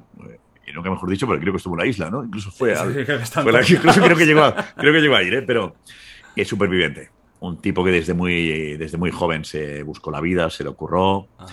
un autodidacta, un tío que ha aprendido con el esfuerzo, que cae bien, que, que- que- que es periodista, que es periodista, que luego en su vida le llevó al mundo del famoseo y que, bueno, pues, eh, pues bueno, algunos dirán que les- le perjudicó, otros que no. Eh, pero Pipi es un tipo que va de frente, entonces Pipi es un tipo que merece mucho la pena. Y periodista, ¿eh? Y periodista. Kim Gutiérrez. Eh, Dumenac, Dumenac, Dumenac. Ay, Eh, ay, Gutiérrez Kim es el actor, Gutiérrez. normal, Eh, ¿no? Kim actor. ahora Buen- confusión, que tengo tantos Eh, nombres Kim- apuntados. Kim Gutiérrez es buena- buen actor, por cierto. Me parece, Sí, Kim sí. Gutiérrez me parece buen actor, ¿a que sí? Muy buen actor. Y, ¿a que sí? Y Kim Dumenac es... Yo Kim Dumenac le descubrí en, hace tiempo ya en Barcelona, porque yo estaba en Punto Radio y necesitaba un narrador para los partidos del Barça, ¿no? Y a un amigo mío, en, un amigo mío que se llama Pedro Montesinos, le dije, Pedro, estoy buscando a alguien en Barcelona para narrar partidos del Barça. Y me dijo, yo conozco a un chaval que narra muy bien, pero tiene un problema. Digo, me dice, digo yo, ¿cuál? Me dice, que se queda fónico eh, en los partidos. Y dije, pues quiero a este. ¿No? Porque eso era, era pasión, ¿no? Y empezó aquí narrando los partidos del Barça y ahora es, en fin, es mano derecha, mano izquierda, un tipo que, además amigo mío, es un periodista 10, no 20. 20. Ya muchos años contigo, ¿no? Desde los más. Sí, sí, empezó en Punto Radio, pero nos separamos durante un tiempo, luego Punto Pelota y ahora está, incluso vino a Madrid, está, y en Madrid está trabajando aquí. O sea, es un tipo muy inteligente, muy válido. Lobo. Carrasco. Lobo Carrasco es. es y, claro, yo, a veces pienso que él fue futbolista. Yo es que a Lobo Carrasco le tengo un cariño porque yo cuando iba. Mi tío, mi tío me llevaba al fútbol cuando, cuando yo era un chaval. Me decía, bueno, un chaval, más chaval que Lobo, que es más joven que el Lobo. Y, me decía mi tío, y vamos a ver, vamos al mini estadio a ver un partido del Barça B, Barça Athletic, era en aquella época el Barça Athletic, y un chaval que es muy bueno, el Lobito, el Lobito. Hostia, Lobito. El Lobito. Le vi el Lobito con sus pelos ahí, que llevaba pelo largo y tal, cómo se iba por la banda. Y ahí me enamoré de Lobo Carrasco, me pareció un jugador increíble. Y un jugador increíble al que Maradona, Maradona quería que, que- que le diese, que le pasara balones. ¿no? Y luego le he conocido y es un tipo muy especial, Lobo. Un tipo muy ordenado, eh, muy estudioso. Alguien también de cuando le conocí de futbolista ahora se ha preparado, ha mejorado en todos los sentidos. Gran comunicador y gran provocador. Sí, sí, le- le- bueno, casi todos ahí saben, saben provocar al otro cuando interesa, ¿eh? Un hombre de los, de los, de los que sí que son quizás de más de reciente incorporación, también del bando culé, J. Jordi. Pues ha sido un descubrimiento, J. Jordi. Eh, J. Jordi, un descubrimiento. Y fue un poco casual eh, su fichaje, pero que no se puede contar. Pero que. No sé, creo que no se ¿Serio puede? ¿no? No, no, no. se puede- no, no, no Cuidado, atención. no se puede. Haciendo No puede, así no ya, corta, corta, corta. Eh, bueno, en realidad, eh, le puedo contar, le haré gra- le gracia a él. Eh, yo iba a fichar a su mujer, no a él. Y al final, eh, bueno, eh, su mujer estaba en otro medio y tal. En aquel Ajá. momento, pues, pues, pues, mm, no, no era conveniente que se moviese donde estaba y, y acabé fichando al marido. Hostia. Bueno, así no, a no. la mujer es un fenómeno, pero no ha salido mal, ¿eh? Ese es Aina, Aina es muy buena periodista, Aina es muy buena periodista. Entonces, eh, no, y ha salido bien. Y Jordi entendió, yo creo que Jordi es un tipo muy observador y entonces lo entendió muy bien el programa. Y, no tiene que, que hacer nada especial. Por eso digo el éxito del chiringuito está en que la gente no tiene que sobreactuar, porque entonces se nos nota, ¿no? Yo creo que cuando estás mucho tiempo en pantalla, a ti se te vería el cartón rápidamente, ¿no? No puedes, yo creo que no podemos engañar a la gente durante mucho tiempo. Y J. Jordi vive y sufre el Barça como nadie es increíble. Está nervioso antes de cualquier partido. Debes mover los pies de manera acelerada cuando va a empezar un partido del Barça, pero un Barça de liga. ¿eh? Entonces, eh, es como sufre. Digo, joder, es el sentimiento que tiene cualquier culé. Entonces, me gusta mucho porque es verdad. Es muy de verdad. Hablamos de, de, Jota. provoca- de provocación, eh, Cristóbal Soria. El rey. Cristóbal Soria, sí, tiene un punto de provocación. Pero yo creo que. que- Bueno, un punto de Cristóbal es- puntazo, ¿eh? Que claro, yo soy del Barça y me Puntazo, encanta. no. Pero Sí, sí, lo odiaría claro, si fuera del claro. Madrid. Claro, también, también hay. Pero yo creo que ha conseguido hasta caer bien a los madridistas, ¿no? Yo creo que al principio podía eh, caer mal, pero creo que incluso cuando se metía con Casemiro, Casemiro titular y, y Vinicius no sé qué, y Zidane entrenador, eh, bueno, yo creo que tiene un punto, mm, es muy televisivo, eh, Cristóbal. Yo creo que Soria es muy televisivo. Eh, tiene un punto, una chispa natural que, que- que- que es muy buena. El punto, sí, él, la digamos que si hablamos de provocación, pues Cristóbal seguramente sería más provocador, ¿no? Pero sinceramente tampoco te puede provocar que dedique una canción a Vinicius, ¿no? Tampoco es, de verdad, tenemos que reírnos más. Ya dedica una canción a Vinicius, que fue un, hit casi, y una de las hamburguesas que comía Hazard. Bueno, pues yo, yo creo que es, es un, un tipo muy interesante y televisivamente fantástico. Último colaborador, Eduardo Inda. Eduardo Inda, digamos que él, él aparece los lunes en el Ajá. Sillinda, que le llama el Sillinda, que fue una silla, un sillón que preparó un espectador nuestro para que se sentara ahí en el centro Inda. Y es un personaje, un personaje, un personaje, ¿no? Tiene mucha gente que le quiere, gente que no tanto. Eh, hombre, si hablase solo él, yo le conocí cuando era director de marca.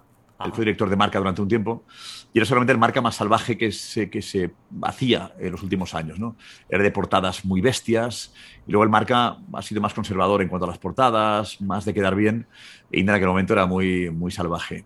Pero tenía cosas que me gustaban. Es un tipo insaciable, no para, eh, pelea por las noticias y luego, pero yo no le puedo juzgar eh, a nivel de, de, de, OK Diario, de las informaciones políticas. Yo, yo hablo de Linda, eh, periodista deportivo que yo conocí y que sigue teniendo ese espíritu de periodista deportivo, ¿no? Luego ya en tema político yo ahí no me meto.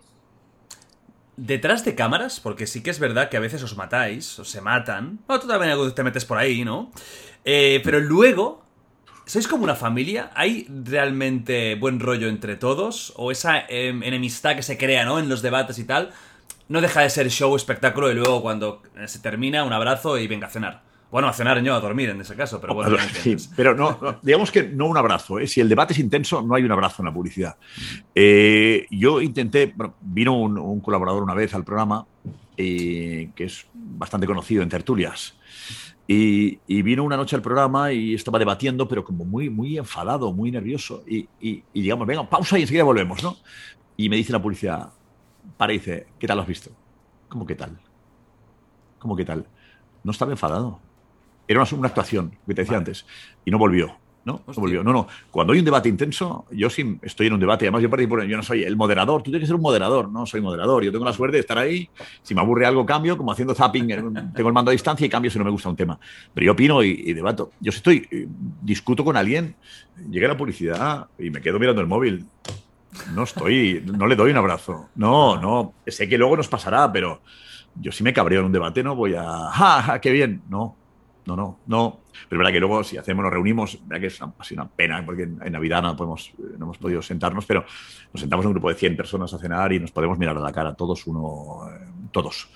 Y eso es lo más bonito, nos podamos mirar a la cara a todos. ¿no? Puede haber momentos más tensión, menos tensión, pero yo creo que tenemos una... Sí, cuando digo familia, creo que en el fondo, yo creo que sí somos una familia, ¿no? La redacción es una familia, ellos son un grupo muy, muy, muy blindado y que se apoya mucho en unos a otros. Yo estaba en algunas, en algunas redacciones donde los celos estaban ahí, ¿no? Y, y el esperar que otro se la pegue para colocarte tú, esto no ocurre aquí. aquí ¿Cuánta es la gente forma el núcleo de, de trabajo de, de digamos que, que, redacción, redes sociales y, y, digamos que, bueno, el grupo en general estamos en unos 20 personas, creo, 20. Uh -huh. Y luego ya aparte, pues cámaras, realizadores, eh, productores, eh, bueno, ¿no? Y bueno, y tertulianos. Pues, sé, el grupo, el grupo en total somos 100, nos reunimos 100, el, el, el, Navidades pasadas éramos 100, ¿no? Contando todo, gente de control, gente de cámaras, todos somos 100. ¿Y tú mentalmente cuando estás en el programa? Porque siempre es verdad que es un tema que se toca poco. El, el ¿Cómo lo pasas? ¿Tú disfrutas o estás tenso eh, pensando que todo vaya bien? También es un programa muy dinámico, con muchas historias. ¿Has tenido algún enfadillo? Eh, ¿Tú lo estás pasando bien durante el programa o lo pasas bien cuando llegas a casa y dices, has salido? Sí, eh, disfruto mucho. durante. Pero, durante, me lo paso bien, pero también sufro mucho. Y yo tengo la ventaja de, de, ver el gesto de cualquier, de cualquier compañero que está a mi lado, ¿no? Y, y, y, sufro si la gente que está en casa no consigue verlo o ver lo que veo yo. Me fastidia mucho, eh, a veces lo comento, de, de, una imagen de la grúa ahí lejana, ¿no? que queda el plato muy bonito, pero me pierdo la cara del que está hablando, ¿no? incluso de la vena hinchada, que digo muchas veces que quiero la vena hinchada del que está enfadado. ¿no? Entonces, eh, es la obsesión porque la gente vea lo que yo veo. Y eso, joder, no, no, no de, estoy pendiente de si los rótulos, me gusta un rótulo que ha aparecido, me gusta que sea más impactante, aparezca en rojo y aparezca a lo mejor en, en, en negro, no sé, sí. Soy un poco, digamos que eh, seguramente lo paso yo mejor en el programa que la gente que trabaja conmigo, que seguramente me sufre más, ¿sabes? Eres muy perfeccionista.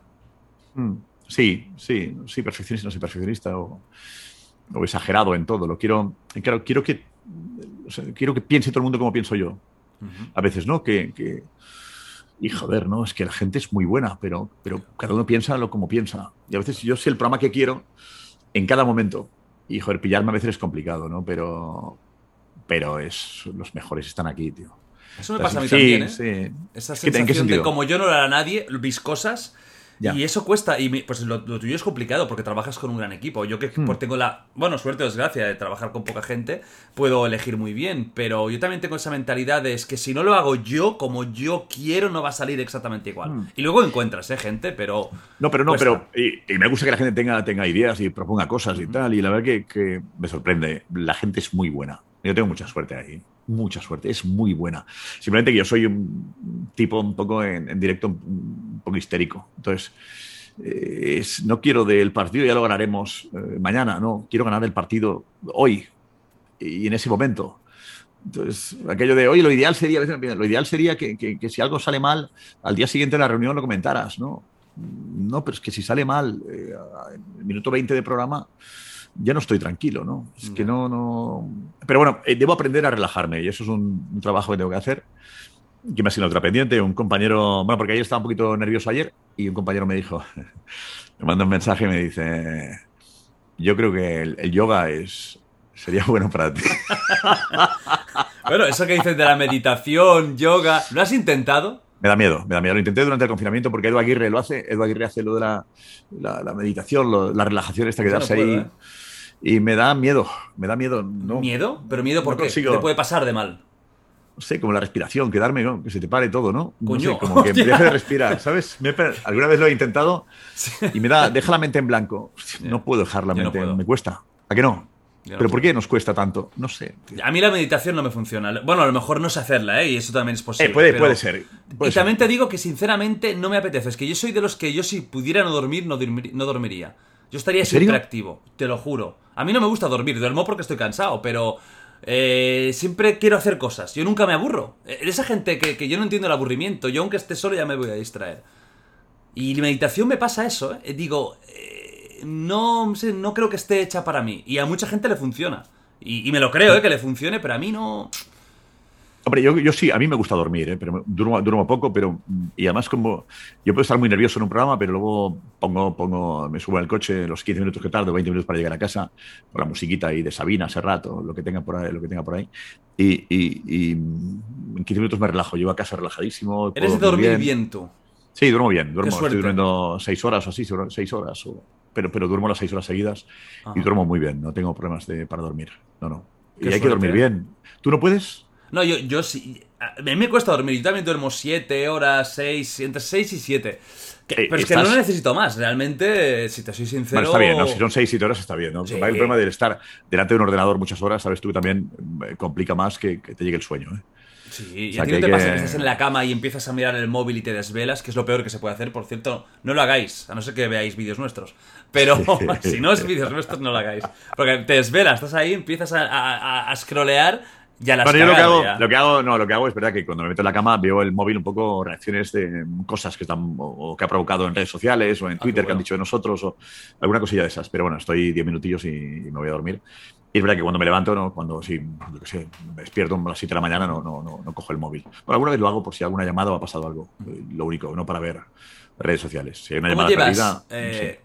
la presión de la fama y la presión social, la presión de trabajar en esto? Eres muy conocido. ¿Tú lo llevas bien? ¿O preferirías trabajar de lo mismo sin ser famoso? Es que es, que es incompatible. Digamos que es, es- una cosa lleva a la otra, ¿no? Es decir, eh, a ti te ven dos millones y, y, oye, si te ven dos millones, estás contento porque te ven y, y sabes que hay dos millones que, que saben quién eres, ¿no? Claro. No me planteo... ¿Sabes? Que es una cosa bastante, bastante paulatina. Entonces, he ido eh, comprobando lo que era fama, no, porque fama es fama famoso el que hace cosas importantes, ¿no? Yo soy simplemente conocido. ¿no? Y, y creo que yo, como tuve la ventaja de empezar en Canal Plus, que era un canal codificado, que veía poca gente, pues he ido viendo lo que es, oye, este es el de la tele, el del Plus, el del Plus. Entonces, bueno, he ido eh, viendo eso más o menos poco a poco. Y luego también dejé la tele durante tres años porque entendía, me sirvió para darme cuenta de que, de que era mentira todo esto, ¿no? De la tele y de la popularidad era mentira. Y nos creemos que es para siempre y no es para siempre. Eso tiene una etapa determinada, tiene ventajas como que, te inviten a un restaurante a comer o te den la mejor mesa. Eh, no, te ponen reservado en una discoteca, pero en cambio tiene que te estás en la playa y te hacen una foto sin, sin avisarte, ¿no? Pues, pues esa es la, la que, la que me fastidia un poco es que no te avisen, eh, se convierta la gente en paparazzi, ¿no? Joder, si yo, yo hago una foto con quien quiera, que me la pidan y ya está, ¿no? Pero Me molesta estar, estar cenando y que, y que, y que vea a alguien que me ha hecho una foto sin darme cuenta, con los espaguetis en la boca, ¿no?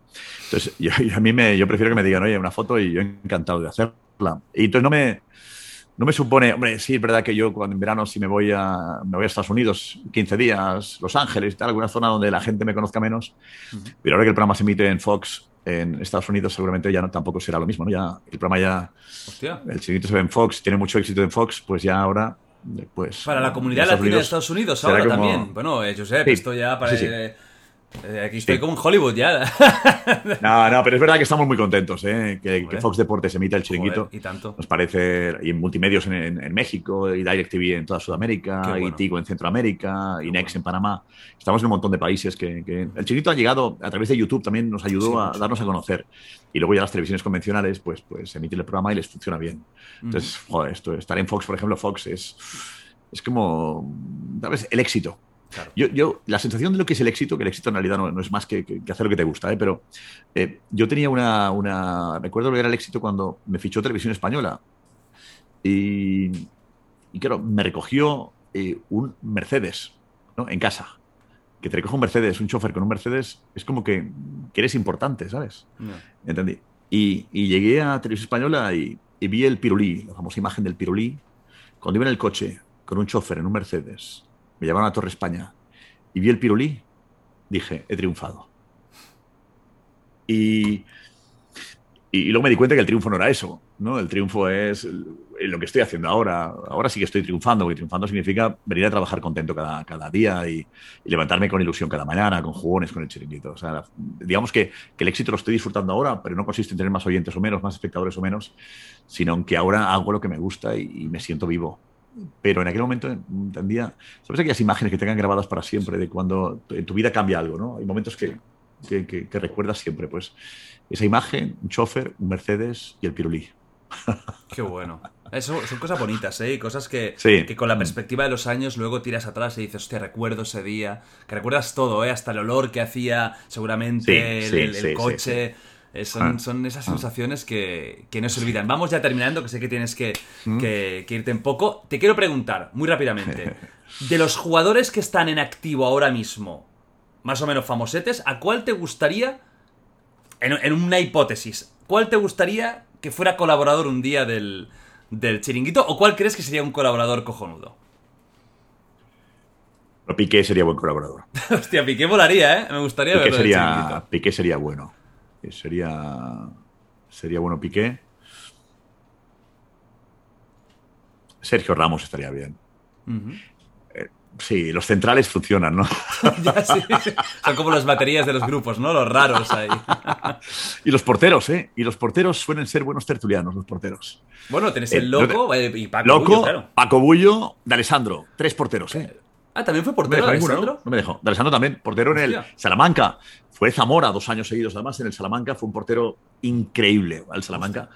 Una época buena, es en el Elmántico. Era un portero de los contundentes. Era un portero fantástico también. Sí, los porteros eh, tienen el punto de locura, ¿no? Y el chiringuito es un poco loco, pues. Bueno, total. Portero. Oh, Piqué sería muy ideal, pero Piqué, Piqué eh, a veces hace un poco de broma, ¿eh? ¿Qué pasa? con- ¿Te cae bien Piqué?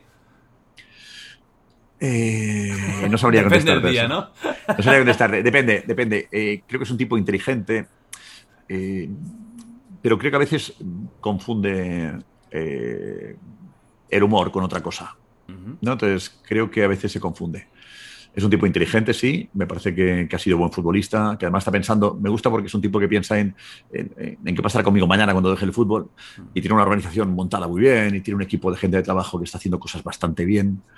Eh, la Copa Davis de tenis lo está, que si los derechos de la liga italiana quiere conseguir o quería conseguir.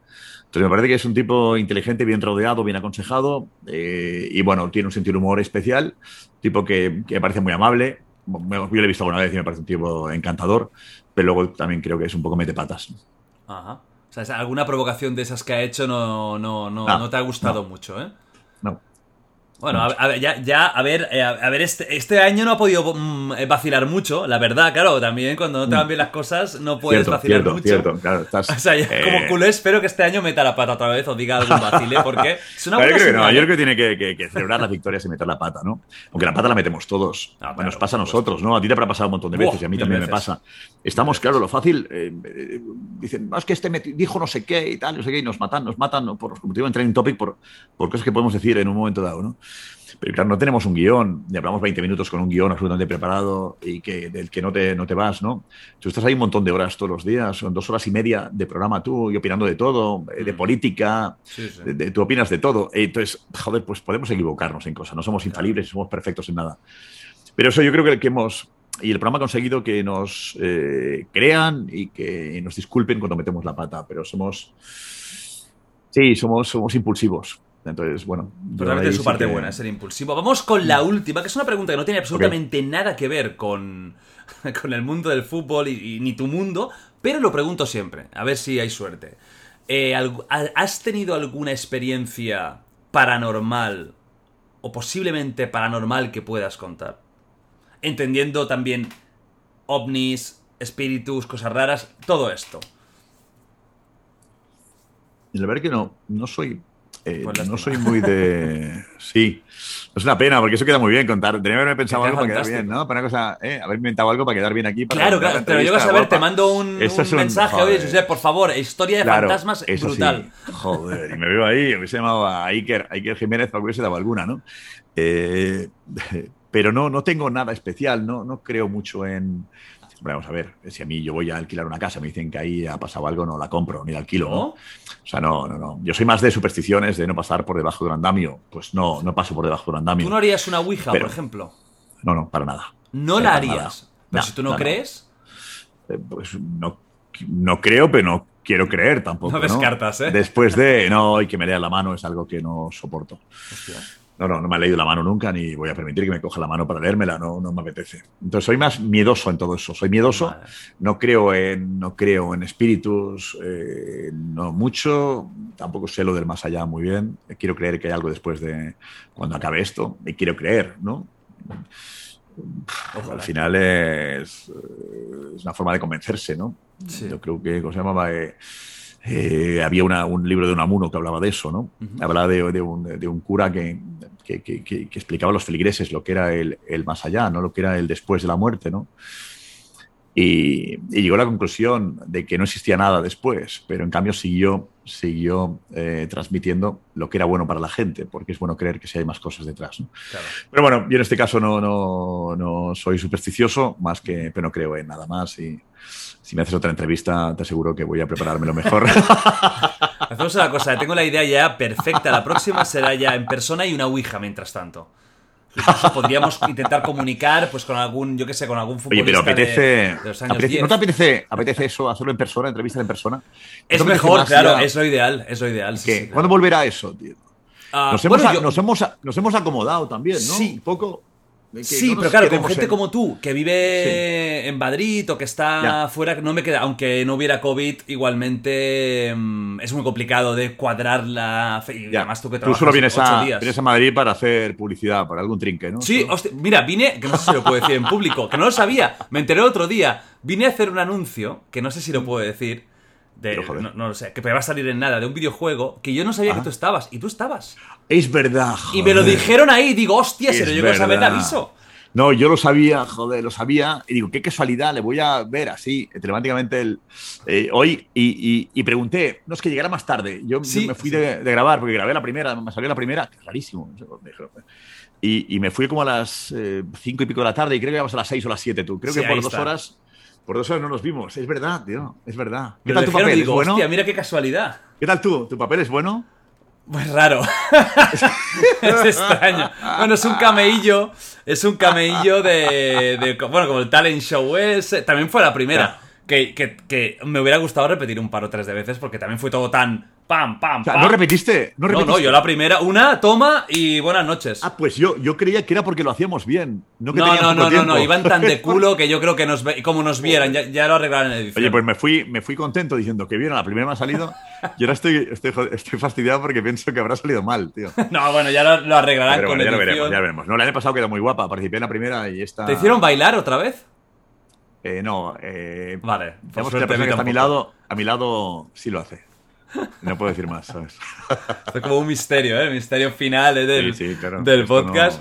Pues bueno, Josep, eh, muchísimas gracias por, eh, por esto, ¿no? Eh, a ver si un día me invitas al, al chiringuito, ¿eh? Yo Hecho, encantado hecho. un día de venir a verlo, esto, como lo hacéis. Hecho. Y nada, a ver si un día podemos hacer esto en persona, que es mucho mejor, y que sea para tomar un café, que que encantado. Eh, me lo he pasado muy bien, la verdad es que es una persona que se nota que, que vives de esto, ¿no? de comunicar, y eso es un, es un, un honor el, eh, pues conocer también a una persona que, que, que está entreteniendo a tanta gente hoy en día, ya iba a decir en España, no tan solo en España, sino en muchos sitios. Seguid así, mm, creo que creo que el fútbol, tal y como yo lo interpreto, yo no me lo, me lo tomo como algo poco serio, porque yo creo que hay cosas muy serias en la vida. Creo que unos tíos dando patadas a un balón, para mí no es algo serio, por lo tanto me gusta reír, por lo tanto me gusta Claro. Des- eh, desmitificar un poco, ¿no? Eh, ver la, la- la parte de risas, de, de, mm, eh, No, lo decía, lo decía eh, Michael Robinson decía eh, que los 90 minutos del partido eran la, la excusa para hablar durante el resto de la semana. Total. Pues al final es un poco eso, ¿eh? Al final es un poco eso, ¿eh? Al final es un poco Totalmente, eso. Pues yo encantado también y enhorabuena por lo que haces, tío. De verdad, tiene mucho mérito. O sea Muchas que ha sido un placer, un placer hablar contigo. Pues bueno, eh, supongo que hoy, de aquí no mucho, vas a entrar ya a preparar programa y, todo. Hoy, eh, ¿se puede saber con qué vais a entrar? ¿Cuál va a ser el primer tema? Veremos eh, la audiencia, ahora veo la audiencia del día anterior y en función de eso repetiremos todo. Ah, vale. Lo vale. que haya funcionado bien. No, no, no, que va, es broma, es broma. No, no es una mala técnica. No, pero tenemos, no, está la Eurocopa pendiente, empezamos Ah, claro. el lunes, el, el España-Suecia está pendiente de más positivos, nosotros más positivos, pues un poquito esa última hora cómo está la selección, yo creo que por ahí, por ahí empezaremos y luego ya Vale. eh, tema Ramos, tema Mbappé, temas recurrentes, pero que cada día hay algo más.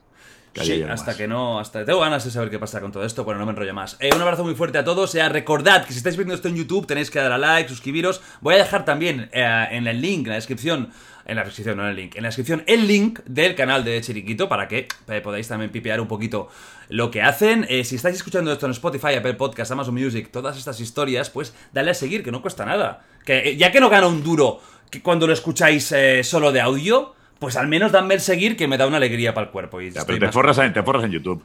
Eh, eh, una, una cosa no, no, yo no me otra, quejo, yo no me quejo, yo no me quejo. No puedo quejarme. Y Andorra, Andorra, nunca. Soy un, un mártir, un mártir aquí Un martes. Qué grande. Pues bueno, nada. Josep, eh, yo siempre digo lo mismo. Se despide el invitado. Por lo tanto, lo que tú quieras, la cámara es tuya, tú mismo. Hoy que ha sido un placer que, que- que- que estar aquí mm, eh, con un tipo que, dice las cosas claras, que habla así con naturalidad, que, eh, que, merece mucho la pena. O sea que si le seguís, está bien. Y aunque sea un mete patas muchas veces, pues lo hace desde el, desde el corazón. Y algún día confesará, y algún día confesará que se maquilla para salir aquí en este, en este canal. Pero ya lo dirá. Cuídate mucho, tío. Vale. Un abrazo Que vaya fuerte. bien todo, crack. Chao, hasta luego. Hasta luego. Chao, chao.